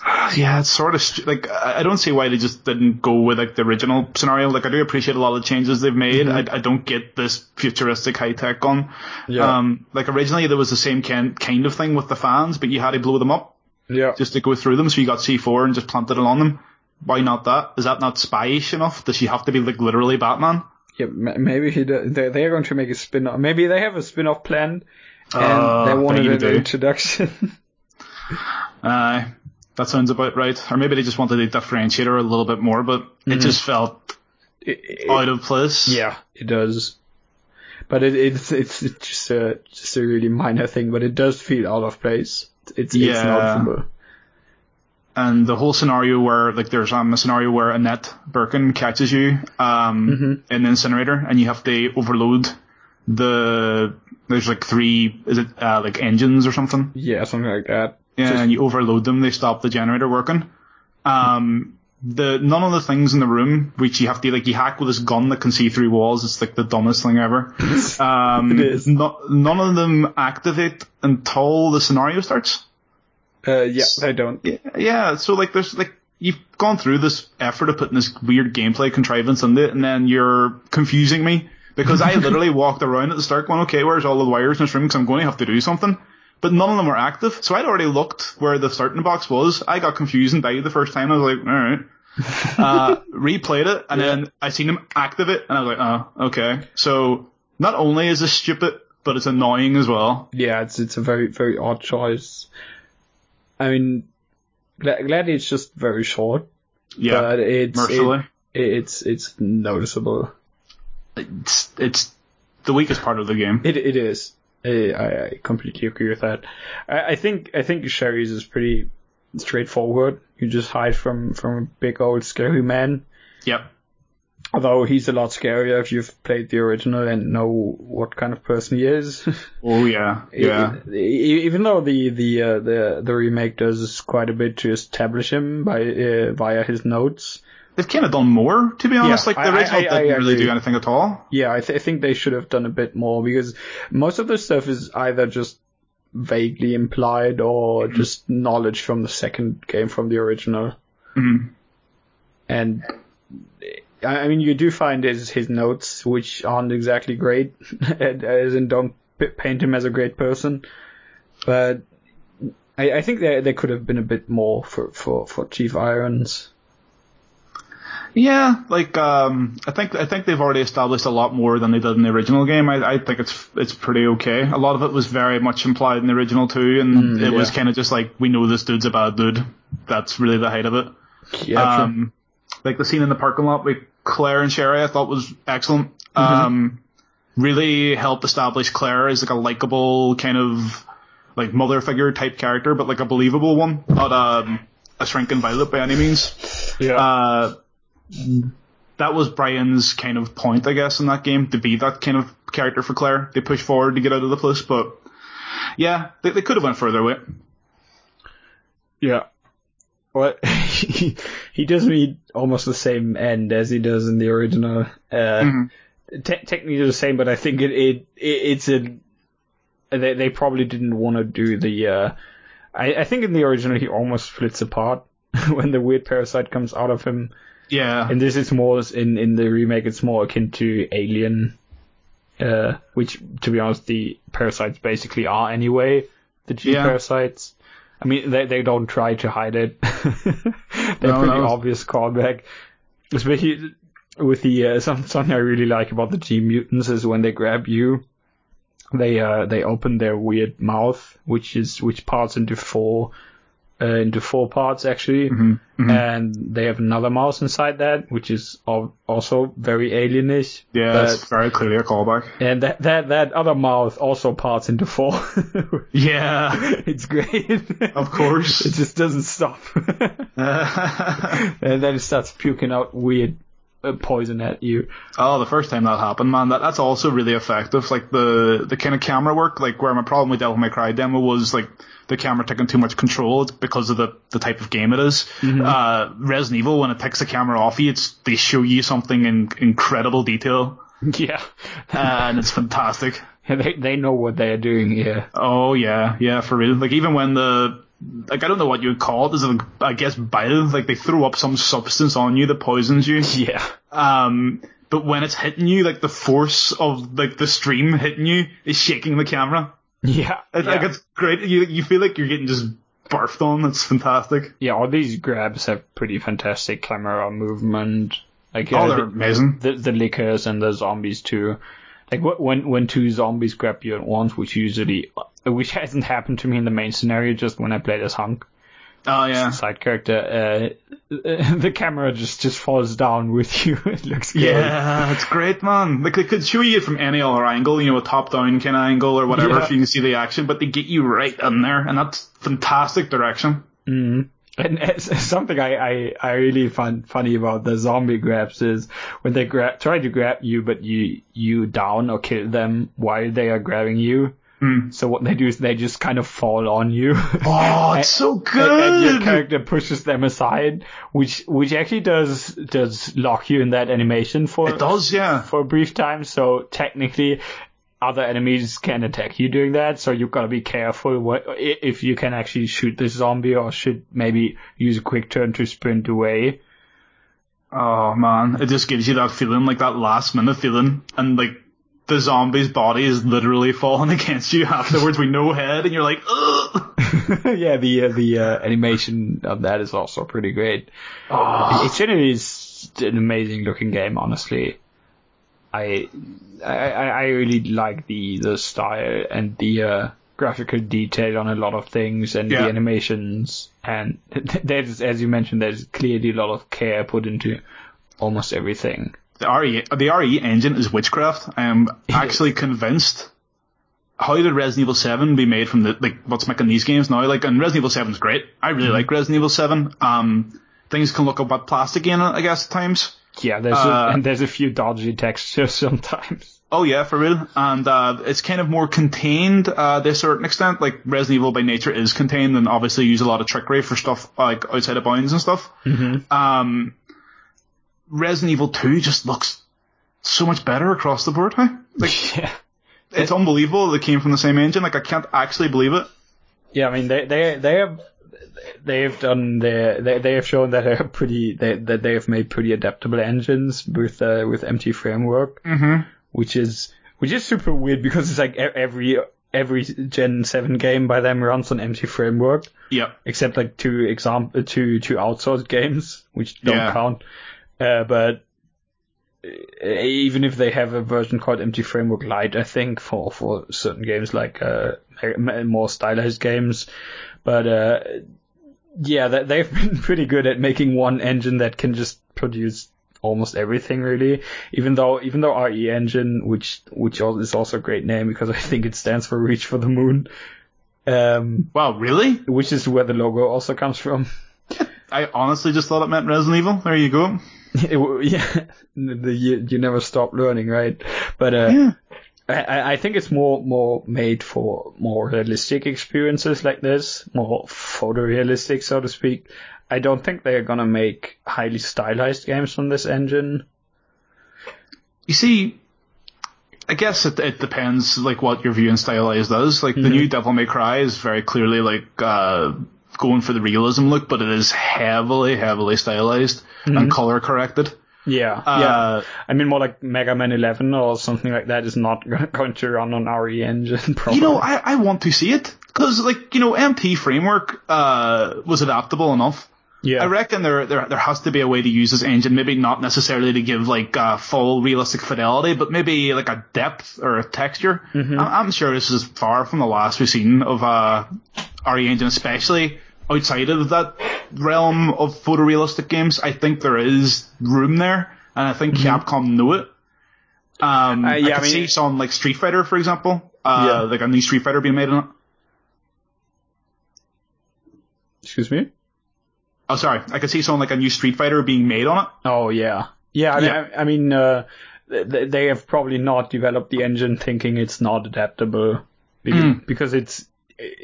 I mean, they have been using the same same engine for years, so they don't Yes. just make a new one thinking, oh, we can use this for maybe like five games in eight years. yeah, yeah, that's waste billions of uh, yen. yeah. Why not? Yeah, why why not? I mean, I mean, especially on RE2, that's uh that that's uh I mean, R- RE2 has a history of wasting yen. yeah, like like when we heard the new information about the game for a while, I actually was thinking, like, because it's been cancelled again? Did it actually happen? They they put a Hideki Kamiya on the Uh. Hideki Kamiya game. Man, no one can pull a Hideki Kamiya quite like Kamiya himself. yeah, it's it's impossible. Yeah. Oh, oh, Microsoft put one on him, so there's that. Guess. true. You got out Kamiya in that one. yeah, yeah, uh, yeah. I'm, yeah, I'm, I'm honestly uh, shocked. It's a horror game, get it? But I'm, I'm really surprised by how just how good this game is. it, it, it's not that I that I didn't expect it to be really good because I, as I said, I think Seven is really really good. I I really appreciate what it did for Resident Evil. I think it, it it's it, it, Seven is kind of what what a developer making Resident Evil One would probably do nowadays if they made that game. You're right. No, uh, spot on. It's a great uh, analogy. And uh, so I was super excited to see what they would do next, especially considering they were clearly going for the same design philosophy in terms of just the overall game. Yeah. And uh, yeah, they they delivered and they they didn't stop delivering, and they are actually not finished delivering yet. I know. Capcom Redemption arc. yeah, they because it wouldn't wouldn't be wouldn't be a full game if they didn't make free DLC for it. Oh. So um, uh, what we are getting soon is just uh, first of all two classic costumes which look kind of goofy and are more of a joke, but yep. uh, what they are doing are three uh, free scenarios featuring uh, uh, dead characters. So they're doing what if scenarios, which I personally find much more interesting than doing, oh, relive the story of this character until they die. Yeah. It's a very unexciting premise. So I really like the idea of doing a what if because anything can happen. Oh yeah, have fun with it. I would love to see new enemies and everything introduced in those kind of scenarios. Just do do what you want, honestly. Yeah, go nuts. You know, I'd love to see Nemesis showing up randomly, and then maybe maybe we can see what Nemesis would be like. yeah, and, and oh sorry, and uh, I mean the the uh, the game isn't exactly uh, uh, starving on content either because it has nope. huge replay value. Uh, there's like five different bonus weapons to unlock. I think it's five, yeah. And uh, depend, I mean, you need to be. Uh, I think you need to get S plus with under three saves on hardcore um. for for two of them. So you need to do with two characters. Uh. Which I'm, I'm this a while. probably not going to do in a while, but I, I mm. want to do at least one of them soonish. Oh, but, definitely. Yeah. yeah, they, they, they also kept uh, the uh, fourth uh, survivor side mode, which um, in the original RE2 is a mode about a uh, USS, which is uh, Umbrella's armed forces mm-hmm. squad uh, escaping Raccoon City because uh, the USS entered it to shoot Birkin, if I'm not if I'm not mistaken, which they also did. Yeah. And Birkin injects himself the G virus. So uh, most of them die except this one guy who's who who doesn't really have a real name, but he goes by the codename Hunk. Mm-hmm. And he's just an umbrella dude. He's ki- kind of famous by now. I mean, yeah. He, he was he was famous back then, but he has been recurring in a few games. I think he was in Mercenaries in RE4. Yeah one of the characters, and he wa- he was I think in Revelations two, um, as a in the in the in the side mode in the raid mode. Mm. So uh, while he hasn't occurred story wise again, uh, he he's still kind of a famous non-character, so to speak. Because yeah, he's actually a fan favorite. Yeah, he, he just he just runs around, shoots things, and and survives. That's yep. kind of what he does. And even though I personally haven't beaten that mode yet, which I probably do soon enough. Um, Me too, yeah. after you beat it, you uh, in the original, I think you don't need. Do you actually need to beat it at a certain amount in a certain amount of time in the original to unlock uh, the additional survivor? In the original game, I believe you had to do uh, both scenarios and get an S. Oh, okay, yeah, and be, because I think you need to beat Hunk's uh, scenario in this, and then you mm-hmm. get the tofu, yeah. Which is which is amazing that they actually kept this, especially considering how much more grim uh, the remake is and less goofy. Uh, you know, I broke my rule while I was playing it. I watched some of Tofu Survivor because I knew, like, you know, this isn't going to be much of a spoiler, I guess. Like, yeah. it's just tofu, kind of a bonus mode, and my god, they actually eat per tofu. Yeah, yeah, it's it's gross. It's amazing. they eat them. They're eating them. that they're eating me. oh my god. Which, uh, yeah, to- tofu mode is, to my knowledge, is uh, originally just a um, character used to test collision. Yep, it is literally a collision box. That's what yeah, it is. so, so he's just a box with with knife arms. Mm-hmm. I mean, he he has arms and a knife. He doesn't have knives for arms. Mm-hmm. but uh, May as well. yeah, so so I, I think to my knowledge, what you do is you just beat Hunk's scenario with less HP and with a knife only. Exactly. And uh, he he returns in this game, and it's just that you're playing as poor Tofu and the zombies and the G mutants and Mr. X. Are just uh, well, Mr. X isn't eating you, but Yeah, everyone else is. yeah. He's tenderized you but bit. it's great. I love it so Oh, much. it's fantastic. I couldn't believe it, and how he when he moves, he kind of he undulates like tofu would, I guess, if he was running around. it's fantastic, like It- it's the- everything. It's their theory of how Tofu would move if Tofu could move. Yeah, and again, and yet another thing, like Capcom could have easily just put in like a square, old school fucking hitbox and said, "Look, there's your tofu. Shut up." Yeah. Yeah, and I would have went, "Okay, I will shut up, thank you." But they I, went I- I that wouldn't extra mile. Yeah, I wouldn't even have, have been mad. I would have been, yeah, that's nice. I wanted tofu. Yeah, no, thanks for tofu. they they put some detail into that, and it's great. Oh, it's great. Um, funny fact too about Hunk, he actually did originally have a name. His name was Hank. It's true. This is a story. This is a story Hideki Kamiya denies, but um, what he said happened was uh, they had p- programmers working on the game, and they asked him like what the name of the additional character would be, and he said Hank, and they wrote it down. And in Japanese, you write it down essentially as hunk when you're Yeah, writing Hank. right. Yeah, so they wrote it down and wrote it in all caps because apparently in Japanese that's basically how to donate an English name. Uh, and it stuck. So he's hunk now. It's great. I didn't actually know that. Yeah. So yeah, so there you have it. That's uh that's Hunk's origins. There you go. Ran- I, I'll know a lot of random trivia about RE2 and uh, Devil May Cry. It's pretty much my only talents. We're all gonna have something we're good at. Uh, you know, like, like, like they could have made me good looking or good at a sport. No, I just know lots about Resident Evil and Devil May Cry. I mean, it's essentially the same anyway. Yeah. Could have made me good at fighting games. That'd have been better. And Oh, when when they make a Resident Evil fighting game, that's gonna be your jam. Oh, that would be tight. God damn. And they Nope. ju- they just have Mr. X as the final boss, and he, and he just keeps walking at you. And his, his theme is X going to give it to you. oh yeah, now, now that you mention it, I feel bad for not actually ever mentioning this. Mr. X's theme is great. It's, it's Yeah. one of my favorite things about him. Whenever he appears, also for the when he appears for the first time, it, it starts playing, and it's uh, after like uh, after the, the the first part of the intro, you have like this weird screeching violin Yeah.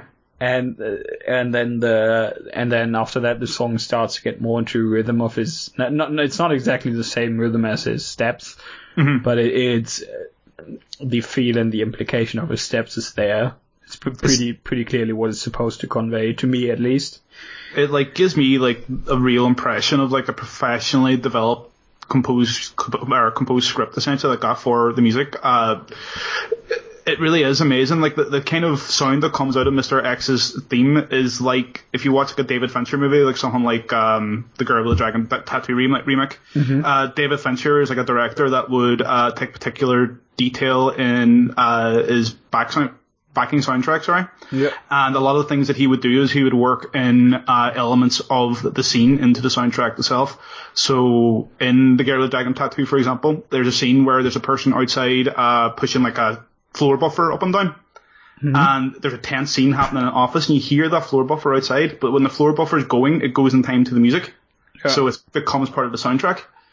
Uh, with Mr. X, it's exactly that. As you say, the way it starts syncing up, it's that you hear that kind of knocking Yeah. and yeah, just it immediately invokes the terror because the sound that he could make woven into the soundtrack while he chases you, it is perfect. It is really great. Like, and again, it's a no- yet another thing. I just can't believe they sat down and thought about that enough. They they come out with. Yeah, yeah, I, I'm. Uh, I I don't know what the. I mean, the the first composers, uh, the Japanese composers, uh, uh, portfolio kind of speaks for itself. But I know that uh, uh, from from Monster Hunter World, uh, at least uh, the the other one, Zhenlan Kang, I hope that's the correct pronunciation, is uh, pretty adept at making dynamic music. It, it does have quite a few dynamic pieces which which are pretty clearly tailored towards what's happening on screen. Yeah. So, and I I think that's uh I, I mean the the best example for this everyone always cites rightfully so is Metal Gear Rising. Yeah. you, we can't. Uh, you, you, it's, it's really impossible to talk about dynamic music without mentioning Metal Gear Rising. you know the the best thing about that is um the way the sounds can be ripped from Metal Gear Rising because of the way the music's dynamic. Like the vocals and the audio and different parts and bridges of the song are all separated on the game fuzz. So you know what that means. Devil May Cry 5 comes out for PC. People will to mod Metal Gear Rising music into the dynamic style system. Oh, that's great! I love that. I'm so looking forward to that. Same, shame my PC is shit. Yeah, I just, I w- just hope it's easy to mod. Yeah, but uh, yeah, there, there's a few more instances of of slightly more dynamic music in the game. Yeah. Um, my my personal favorite is uh, during Leon's chase sequence at the end, where uh, you're running away, and uh, I, I played as Claire first. So uh, there's a room later on with a locked door where Sherry opens uh, the door for you, but she needs a bit of time, and you need to stall off, install uh, two Ivies, which granted. Uh, it, it works. It's it's not easy, but uh, if you enter that room as Leon, there's no Ivies, and the door is of course not locked because you don't have Sherry with you to open it. Yeah. But if you walk towards that door, Mister X appears. Ah, He he jumps like he jumps down right in front of you, Yeah. and um, at, at that moment the uh, the music always does a very very abrupt transition to uh, to being um, more uh, just to, to- they they they add a few instruments. I think there's there's brass uh, playing and and uh, loud brass instruments and and louder violins and there's a a it it transitions to a certain part of the song that that because I mean it's it's kind of panic inducing escape song right and then you just run towards this door there's nothing in here and I I be, being naive me uh, thinking I will just run through this door because they, it can't be locked, right? Um, I'm, I'm just running towards it, and suddenly Mr. X appears, and the music also tells me, by the way, uh, run. It's a- Yeah. it's a great moment, and oh, and and uh, even even there's another scene doing the same sequence technically as Leon when you pick where Mr. X uh, it's a little before that and also before the G3 fight where you pick up the uh, the uh, bracelet uh, from the from the dude who got squashed against the wall uh, and against the window by the plant yeah. and um, you pick it up, and then because I had played as Claire uh, already, I knew I could just run past the ivies now. Yeah. You, you pick it up, and you just suddenly I, I because I didn't actually look look at it, look at the glass, and the game doesn't draw your attention to it. Nope. Um, I, I pick it up, I run back, and Mr. X's theme starts playing. Yep. and I didn't see him, but I of course I hear the glass shattering, but so I, I, I have an idea where he where he has to be. Yeah. But it, that that theme just kind of drives drives their point home of what's Ah. what's happening. It's so good. Even the opening note to the theme is like a kind of, it's almost like a static discharge noise from like a spaceship, like the kind of drop. yeah. Oh man, like uh, I had a scene myself too where it was um I was in the top floor just in the RPD and uh, going towards the east storage room and I was looking at my map. I forget particularly what I was looking to do, but um, I thought right, okay, easiest way to get down here is to the east storage room. So I run over to the east storage room and open the door and Mr. X is just standing on the other side of the door, looking right down at me, and then the music just goes boo starts. Uh, uh, that is another genius thing about the game too, though. Like, it cut off my best route. I had to go the other route. It forces you out of your comfort zone in the areas of the mansion, or the mansion, sorry, the police station, which would be not It's comfortable for you. What a mansion. it's it's essentially a mansion anyway. It practically is, yeah. Art museum slash police station, whatever. Um, yeah. Yeah, so it forces you out of your comfort zone into those places where you forgot if you've dealt with enemies. You may know that you haven't, but either way, it's creating that tension again, constantly just ramping it up for you. Like I can play it now, grand, but like the first first playthrough and about half a scenario B, like my nerves were shot. Yeah, yeah. M- hundred Mr. X, uh, he's probably not, but to me, he just seemed to be just even more on me than than on scenario A. Oh, he is for real. Uh, he does chase you down. Like, uh, I'm not sure if there is like an intentional difference, or maybe it is a coincidence just because of how often he appears and when he appears. But it does feel like he's constantly on you as Opposed to like when I played scenario A with Claire, like I would have like some quiet time a lot of the times, and then he would come back. Yeah, and there's a there's a uh, the library in scenario A, Mm-hmm. which I tend to clear out of zombies now because I know I would have to do some push some some pushing later on there, which Yeah. takes quite a while. But you can't do that in Route B because you can't actually get to the library without Mr. X being part of the game, Yep. which is why I which is also another good reason for why he can appear in both floor, floor two, two and floor one, although where the game uses American uh, numbers for floors, but Oh, and that annoys me as well. that, that's that's something great. When I when I recently picked up Ace Combat Seven, you the game just asks you what what system do you want to use, and Really? yeah, and and it's uh, I I suppose I'm I'm not sure if ev- every European version is set to to just meters from the from the uh, from the get go, but that's what it was for my German version. That's great. It is. That's actually a great feature. Yeah, I would like to see more games implement stuff like that. I, I I only remember seeing it in SSX games. They they oh man, remember those? I, I don't want to remember the last one though. I remember Tricky. I do too. Uh, It's great. Man, back in the back in the day. yeah, but uh, uh, yeah, I, I suppose that's the reason for why he can. He also has to show up there, so you can't actually get to the library Hmm. without uh, without him being on you when you shoot the zombies in the library. Yeah, you know what the most mind blowing thing is, and someone only told me this the other day, and it just goes to show you how much you panicked and don't think about stuff in Resident Evil 2. Um, you know the way you have to uh, roll the bookcases in the library to make the bridge? Yeah. You can roll them all at once if you push the one at the very end, and then use that to push the other ones. Oh, I did not know that. I didn't know it either until scenario B. I I just learned about it. yeah, someone told me, and I was like, what? You mean I ran around like an asshole and Mr. X was chasing me?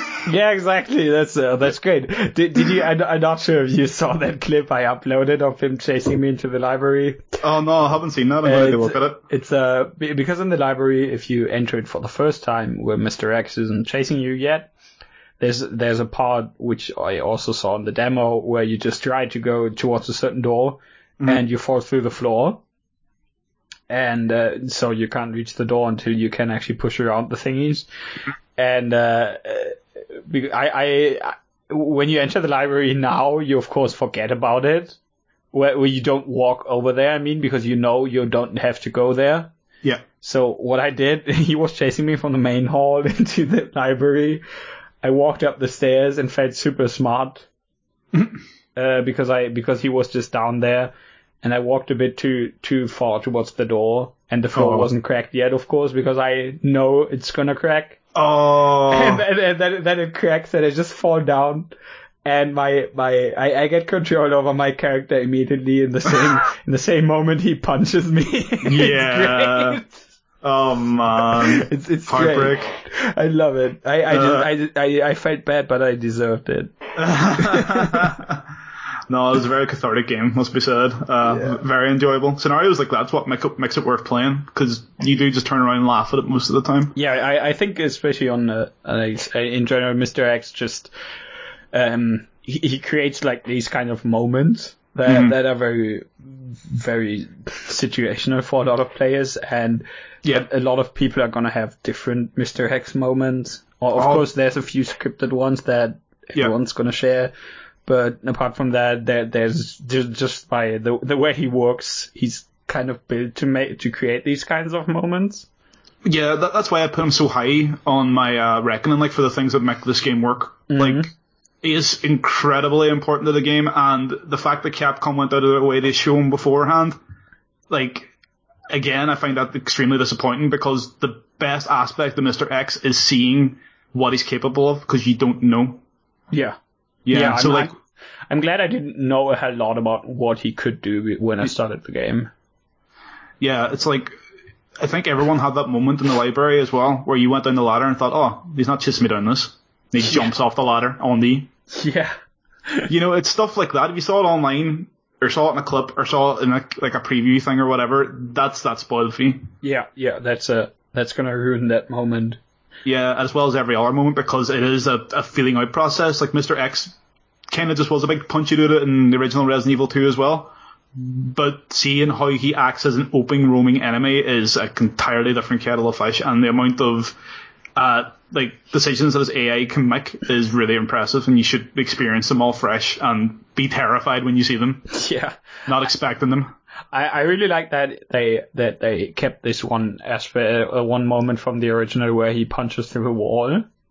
Oh man, gets you every time. And and what's even better about that, in I don't think he did that in the original, but now he creates an, an amazing shortcut for you. Yeah, yeah. No, he didn't do it. They just wrecked the, the wall in the original, became part of the background. yeah, and and now he now he just creates an creates a, a hole in the wall you can walk through, which kind of reminded me of of Jack from Seven.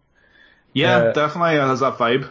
And uh, except you usually don't go back to that room where he walks through the wall. but Yeah, uh, that- yeah. Funny you mentioned Jack from Seven too. Like, like you could see that there obviously is a lot of aspects that they uh, were probably developing in uh, Resident Evil Seven yeah, that have made it into Mr. X, especially when it comes to, to Jack and how Jack stalks you throughout the house. It is def- you can definitely draw that parallel. Except I think they've mastered it now. Yeah, definitely. I mean, I mean, Jack was uh, their first recent time doing it, and th- there's some things I don't particularly like about him. I, I think I still think he's pretty great. I love Jack. Don't get me wrong, best character in, in Seven. For real, yeah. Uh, but um, some aspects like not being able to do puzzles while he's there is Yeah. sometimes really weird because. It, I mean, I mean, it catches you off guard for the first time, and then you just deal with it. But uh, I, I don't think it's that good, but I, No. I, I also, I already really like how he can already enter the main hall.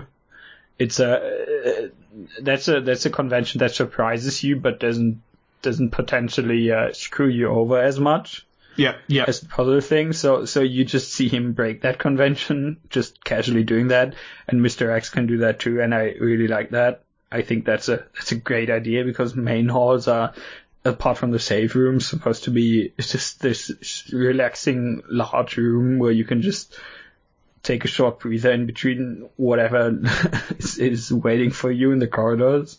Yeah. And he just destroys that sanctity. Yeah, they they don't they don't care. Mis- Mr. X does not care for you. Hey, this is a save room. Yeah, no, this is a save room.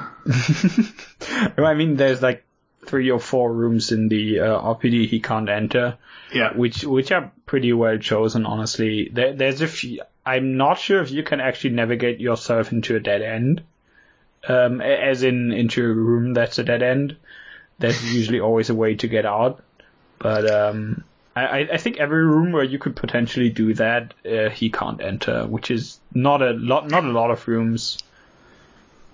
I just wish he parked up outside a room he couldn't go into. Like instead of walking off, he would just wait. you open the door, you see his face just peering through. He just punches you again, like get back into the save room. He starts looking through the window or something. He just knocks on the window casually. yeah, softly knocking. I, I think he should he should put back his hat back on when he loses it after a certain amount of time. Yeah, he should have dusted off. That'd be great. Yeah, and, and then you bust it off at a, at a, at a you shoot it off at a different uh, place, and at some time he runs back to that place to, to put his ha- hat back. Or he puts on the wrong hat. Starts putting on birthday hats and stuff. Yeah, like that's what I want. I, I want more Mr. X. They, AI, can we get that instead of DLC? yeah, they should make a mini game where you can just lure him with dumb hats, and he's gonna put them on. Oh, there's so much potential because they did a lot of kind of uh, offbeat mini games in Seven as well, and they were they were all great. They were really good. Mr. X's birthday. Yeah, man, I want that. It's a with a just just play Jack clips over. Get my belly. So good. There should be another Survivor version with just X as well, and instead of trying to escape from the zombies, just walk through the walls out to the police station. and then It takes three seconds to do.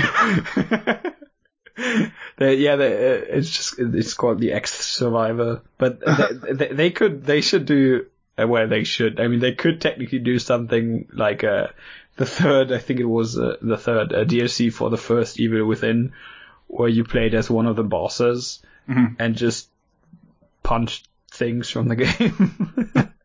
That's excellent. Like, uh, There's so much potential. Yeah. And and I mean he's he's a really nice character. I, I already miss him knowing he's probably not gonna appear again. Even though even though tyrants are pretty frequently seen in the series. Yeah, Mr. X was always um, one of the lesser known ones to begin with, to the point where we call him Mr. X and not by his actual name. Exactly, that's uh telling. Yeah, they've uh, done him right though. They've done they've definitely done Kamiya proud. Yeah. This game. Yeah, I mean he, he has played it. He posted pictures and videos on Twitter. It's pr- pretty interesting. He he ha- I'm I'm not sure if he posted a verdict on it or anything. I don't think he will though.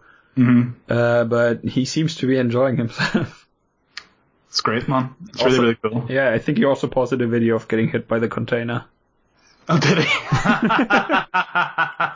It's, uh, it's the natural progression. Uh, It, it just has to happen at some point. Yeah, I think um, for someone who didn't like horror games, making like one of the most iconic horror games of all time, and then they actually do a good job of being remade, immediately play it yourself. Yeah, sick. Yeah. Like, cool, good shit, Kamiya. Good stuff. Yeah, I, I, uh, something I don't think about too often with the the second Resident Evil is how much how how much more I like the creature design in it compared to one. Mm. Where I mean, except except hunters because fuck those. But uh, but uh, th- there's a lot of stuff in in the first one that's not necessarily as dumb as Zero. But I mean, there's a weird big snake and Yep. there's there's a Yawn. dumb, there's a dumb shark. Yeah, I, I love Yawn. He's great. He looks like a like a like an overgrown newt without legs. But, yeah. Uh, but it's, it's just a big snake, right? And there's Neptune, which is a, which is a shark, Yep. and you kill it by just stealing its water. Just, just, just like Nesquik would have done. and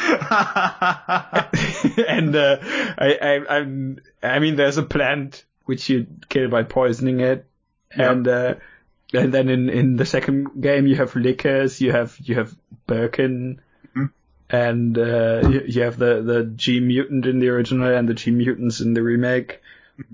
And the uh, the Ivies in the remake, it's I, I really like the creature design of, of the second game and the remake. It's uh, very very memorable to me.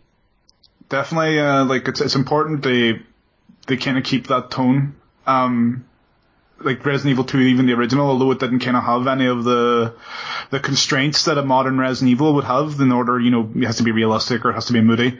Uh, they had such a strong roster of enemies that they were all iconic and none of them were really dumb. And it was really important that they didn't go off the rails on that and make a supremely dumb looking enemy who would have wrecked the entire tone of the game. Like. So, something out of Umbrella Chronicles or something like that. Yeah, but even even stuff like Resident Evil 3, I'd be concerned um, for a remake of that being tonally odd because it did verge over the kind of crazy monster action. Mm-hmm. Yeah, and even Nem- you say Nemesis himself, he would need a radical redesign. Yeah, and he, he definitely needs to needs one. and not only that though, if it, people if they actually redesign him, fans are going to go crazy yeah, because people actually really like Nemesis like a lot. yeah, which is which is something I don't 100% understand, but I'm not going to tell them to not like him. I will. Don't like it. oh yeah, you don't like the design. The design is bad. It's awful. Yeah, objectively bad. He, he looks stupid. no, like I, I dig Nemesis enough for what he is, but yeah, if you're bringing him into the modern, like a modern Resident Evil game with how they're presenting these Resident Evils, like you, you couldn't have had a William Birkin that looked 100% like the older models. Mm-hmm. They had, they do something, they, they bring that up, they, they give it some gravitas, uh, they have to do the exact same thing with Nemesis, and especially with Nemesis, people aren't going to like it. Yeah, and uh, I I mean you you can you can get pretty good views of the models in the remake because gladly they they let you unlock every single game uh, model in the game by in-game achievements, which is a super good idea. Yep. Uh, Love it. N- not not exactly revolutionary, but it's it's great to see it. Yeah. And uh, yeah, you, you can the, the, you can get a pretty good look at the models in there, and I I especially like G uh, G4 and G3. I I I I know they, they their designs have always been really strong to me. I mean G G5 is kind of different, and while I still really like it, hmm I mean it's a it's a wall of flesh and teeth and eyes. Yeah. It- It's kind of that it's great, between. it- uh, but it, it it it serves its purpose and then it dies yeah. but uh, it's it's not that much of a fight, but G3 and G4 and their mutations and in the original two, even if G4 is a little different in the remake. Because I mean, I think it it walked on all fours in in the original. It sure did, yeah. Um, I'm fine with it though. I, I was a little disappointed at the start, but then I noticed it started charging and kind of going down all the fours. They've they've kind of compromised. Yeah, yeah. I think they they they didn't want to do the uh the radical change from being bipedal to uh to uh not to some kind of dog. Yeah. it, it, it always kind of reminds me of a dog, not not in a bad way. I, I like G4 in the original, but I also think G4 in the in the remake looks looks really nice, and I like that. Well, it doesn't look nice; it looks gross. But uh, and I, I like, Yeah. as as you mentioned, I like that that charging forward attack where it gets on all. f- Well, technically, there's like six arms or something, Yeah, those, yeah. but it it, it, it runs at you at you like a dog, and yeah, it's a it's pretty great. I really like G4, and and when I first fought it, I I only used half of the arena because I was stupid and didn't, didn't didn't realize you could walk past the train, which which Oh, considering I I know the the original, I should have known. Ah, well, you can't do that in the original either. Um, so Doesn't, probably- doesn't the original have like these two? Uh, the original when you're fighting G4, Mm-hmm. uh, it is you're fighting the dog version, and it's essentially in like a kind of area, like a industrial area, before Mm-hmm. you get on the train. Um, when you're fighting G3 in the Oh. original, it's more similar to that, and you Yeah. can only stand on half the train platform. yeah, I was thinking of G3. I think. Mm-hmm. Yeah. Yeah, that's that's, that's another reason why I was kind of concerned about um, the idea of remaking the game in this sort of fashion. Um, the G3 fight specifically is a very small area, and you kind of just run back and forward and shoot. I was thinking, how are you going to adapt that fight? I mean, they they just changed it. yeah, and rightfully so. I, I, I like that he that he throws stuff at you and that you can actually keep him from throwing stuff because it exposes his hardest to hit weak point, which Yeah. is which is super neat boss design by the way. oh, it's Where great. he does his strongest attacks, exposing his weak point, which is Oh. the hardest to hit. And even the design too, how the eyes pop up like all around them, man. Uh, it's just like it communicates so well. Yeah, it's a Yeah. it, it looks great. It's a it's, it's it's a great game. Honestly, I, I, I, I, I, have difficulty trying to criticize it. That's Yeah. that's the only reason why, because it's so good. Like, I, I mean, we pointed out some things we we are not too big of- too big fans of, but I, I mean, it's it's a I, I think overall it's, it just works so well together. There's a few parts that I don't particularly like, and they are usually pretty short. yeah, And I uh, I mean, every game has something I dislike about it. yeah, So uh, it, it almost kind of feels like nitpicking. Not not really because there's some things that I just think could have been better. yep, But it's not nothing game breaking. It's not not huge parts of the game I dislike. It's not uh, general things about the game. Just more like small aspects or small Mm. segments, Mm. which uh, yeah, well every game has. I will have to fire out a hot take here though. Um, I do love this game, but I think the original Resident Evil 2 is better. I can't really comment on that because I would have to replay the second one, but I find it hard to compare. Yeah. I, I mean, that that that sounds might sound kind of stupid because it's a it's a remake Yeah. of the same game, but Mm-hmm. it's uh i it's different. Yep. I uh, th- there's something I actually really appreciate about the remake is that uh, with the first remake, I feel there's no need to go back to the first Resident Evil game Yeah, except for, on. for nostalgia or curiosity reasons, Mm-hmm. which is fair, granted. Might as well do it. But the remake is the better game, Yes. just just by the nature of being the same game in better. It's, it's made it obsolete. It definitely has. exactly, and and this game doesn't try that, Yep. and I I think it it just makes makes both games more interesting in a way. It does. I It mean, really, I mean, really games does. don't. I mean, neither this nor two exist in a vacuum. So I, when I play either, I I kind of compare have to compare to the other in whatever aspect, Yeah. and and it's just interesting to see what the games do with the with with the same material in different Yeah. ways, and yeah, I mean sometimes in completely different ways, like the original's perspective and, Yeah. and the gameplay, and I, I, I think that that just I, I like this idea of not making the original obsolete, which makes this game more interesting uh, of a remake than the original remake. Even if the original remake is an amazing game, don't get me wrong. I, No, I agree. Yeah. I love it, but it's just uh, it, it's not the same game in better. It's it's the same game reimagined, Mhm, which is mhm. very interesting uh, point of view for me. No, for real. Uh, my, my perspective on it would be that uh, I look at the building blocks of uh, what they had. You know, the basic story, the gameplay loop, uh, just how the game plays in general and how it plays out. Um, for Resident Evil 2, like the a low remake brought a lot of the feelings that I got from playing Resident Evil 2 for the first time back, which was in itself a absolutely unbelievable experience. Uh, the original Resident Evil, uh, just the strength of uh, the narrative for the time, the pre-rendered backgrounds are all good. They all hold up reasonably well. Uh, the pacing uh, from like you know they they purposely mix the story around in Resident Evil 2 remake. They throw the pacing off that story. They do their own thing, and that's fine. But I felt uh, everything from Resident Evil uh, 2, like going through the streets of Raccoon City first, going through Kendo's gun shop, going through the hordes of the dead essentially to reach the Pla- Raccoon police station, and how all those events play out from there, uh, worked better, uh, in my opinion.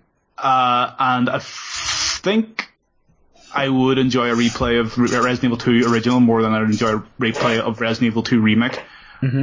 But saying that, uh, Resident Evil 2 remake still one of my top 10 games. So it's, it's, it's a fine margin. Yeah, yeah. I I, I also really think uh, everyone should really play the original uh, Resident Evil 2. Uh, it's uh, it, it's quite great. It's uh, it, yeah. So basically, what I what I'm trying to say is just play this and also play the original. Preferably, original. if, if you want to play the original, if you can play the original first. If you if you don't feel like just play this one, honestly. You will really appreciate the remake a lot more. Just Yeah. for, they, they play with the expectations of someone who knows the original game inside out. So Yeah, playing yeah, it that- that- fresh. There's something I, I also really appreciated about the first remake because they they, they just did things to uh, uh, to screw with you as a veteran. Yep. That's and great. They they do that. I feel a lot more in this even, Yeah. and and that's that's great, especially because it it also works if you didn't play the original, but if you did play it, it makes it much more impactful. Yeah. So uh, it's a yeah, just uh, go play Resident Evil 2 and go play this one. They are all on almost every platform. Yep, and not least, uh, I probably wouldn't be running Devil May Cry 5 info uh, today if it wasn't for Resident Evil 2, because that's when I started following Hideki Kamiya's career. Yeah, and uh, I mean, I mean, it's it's one of probably one of his best games. I haven't played all of them. Mhm. For uh, I mean, of course, I haven't played Wonderful 101 because I don't own a Wii U, which is like one of one of the three games I want to play on that system that aren't being ported to Switch or something. It's great. Uh, really, really good game. But uh, yeah, it's uh, quite the game to start out the, uh, his career on. Isn't isn't it actually his first directed game? Yep, first direct the game, and he doesn't like horror uh, Yeah. titles either. So It's crazy. yeah, uh, Mikami approached him and basically said, "You're doing it." And he said, "Mm, "Okay, right. I he guess said, I am." he said we do it.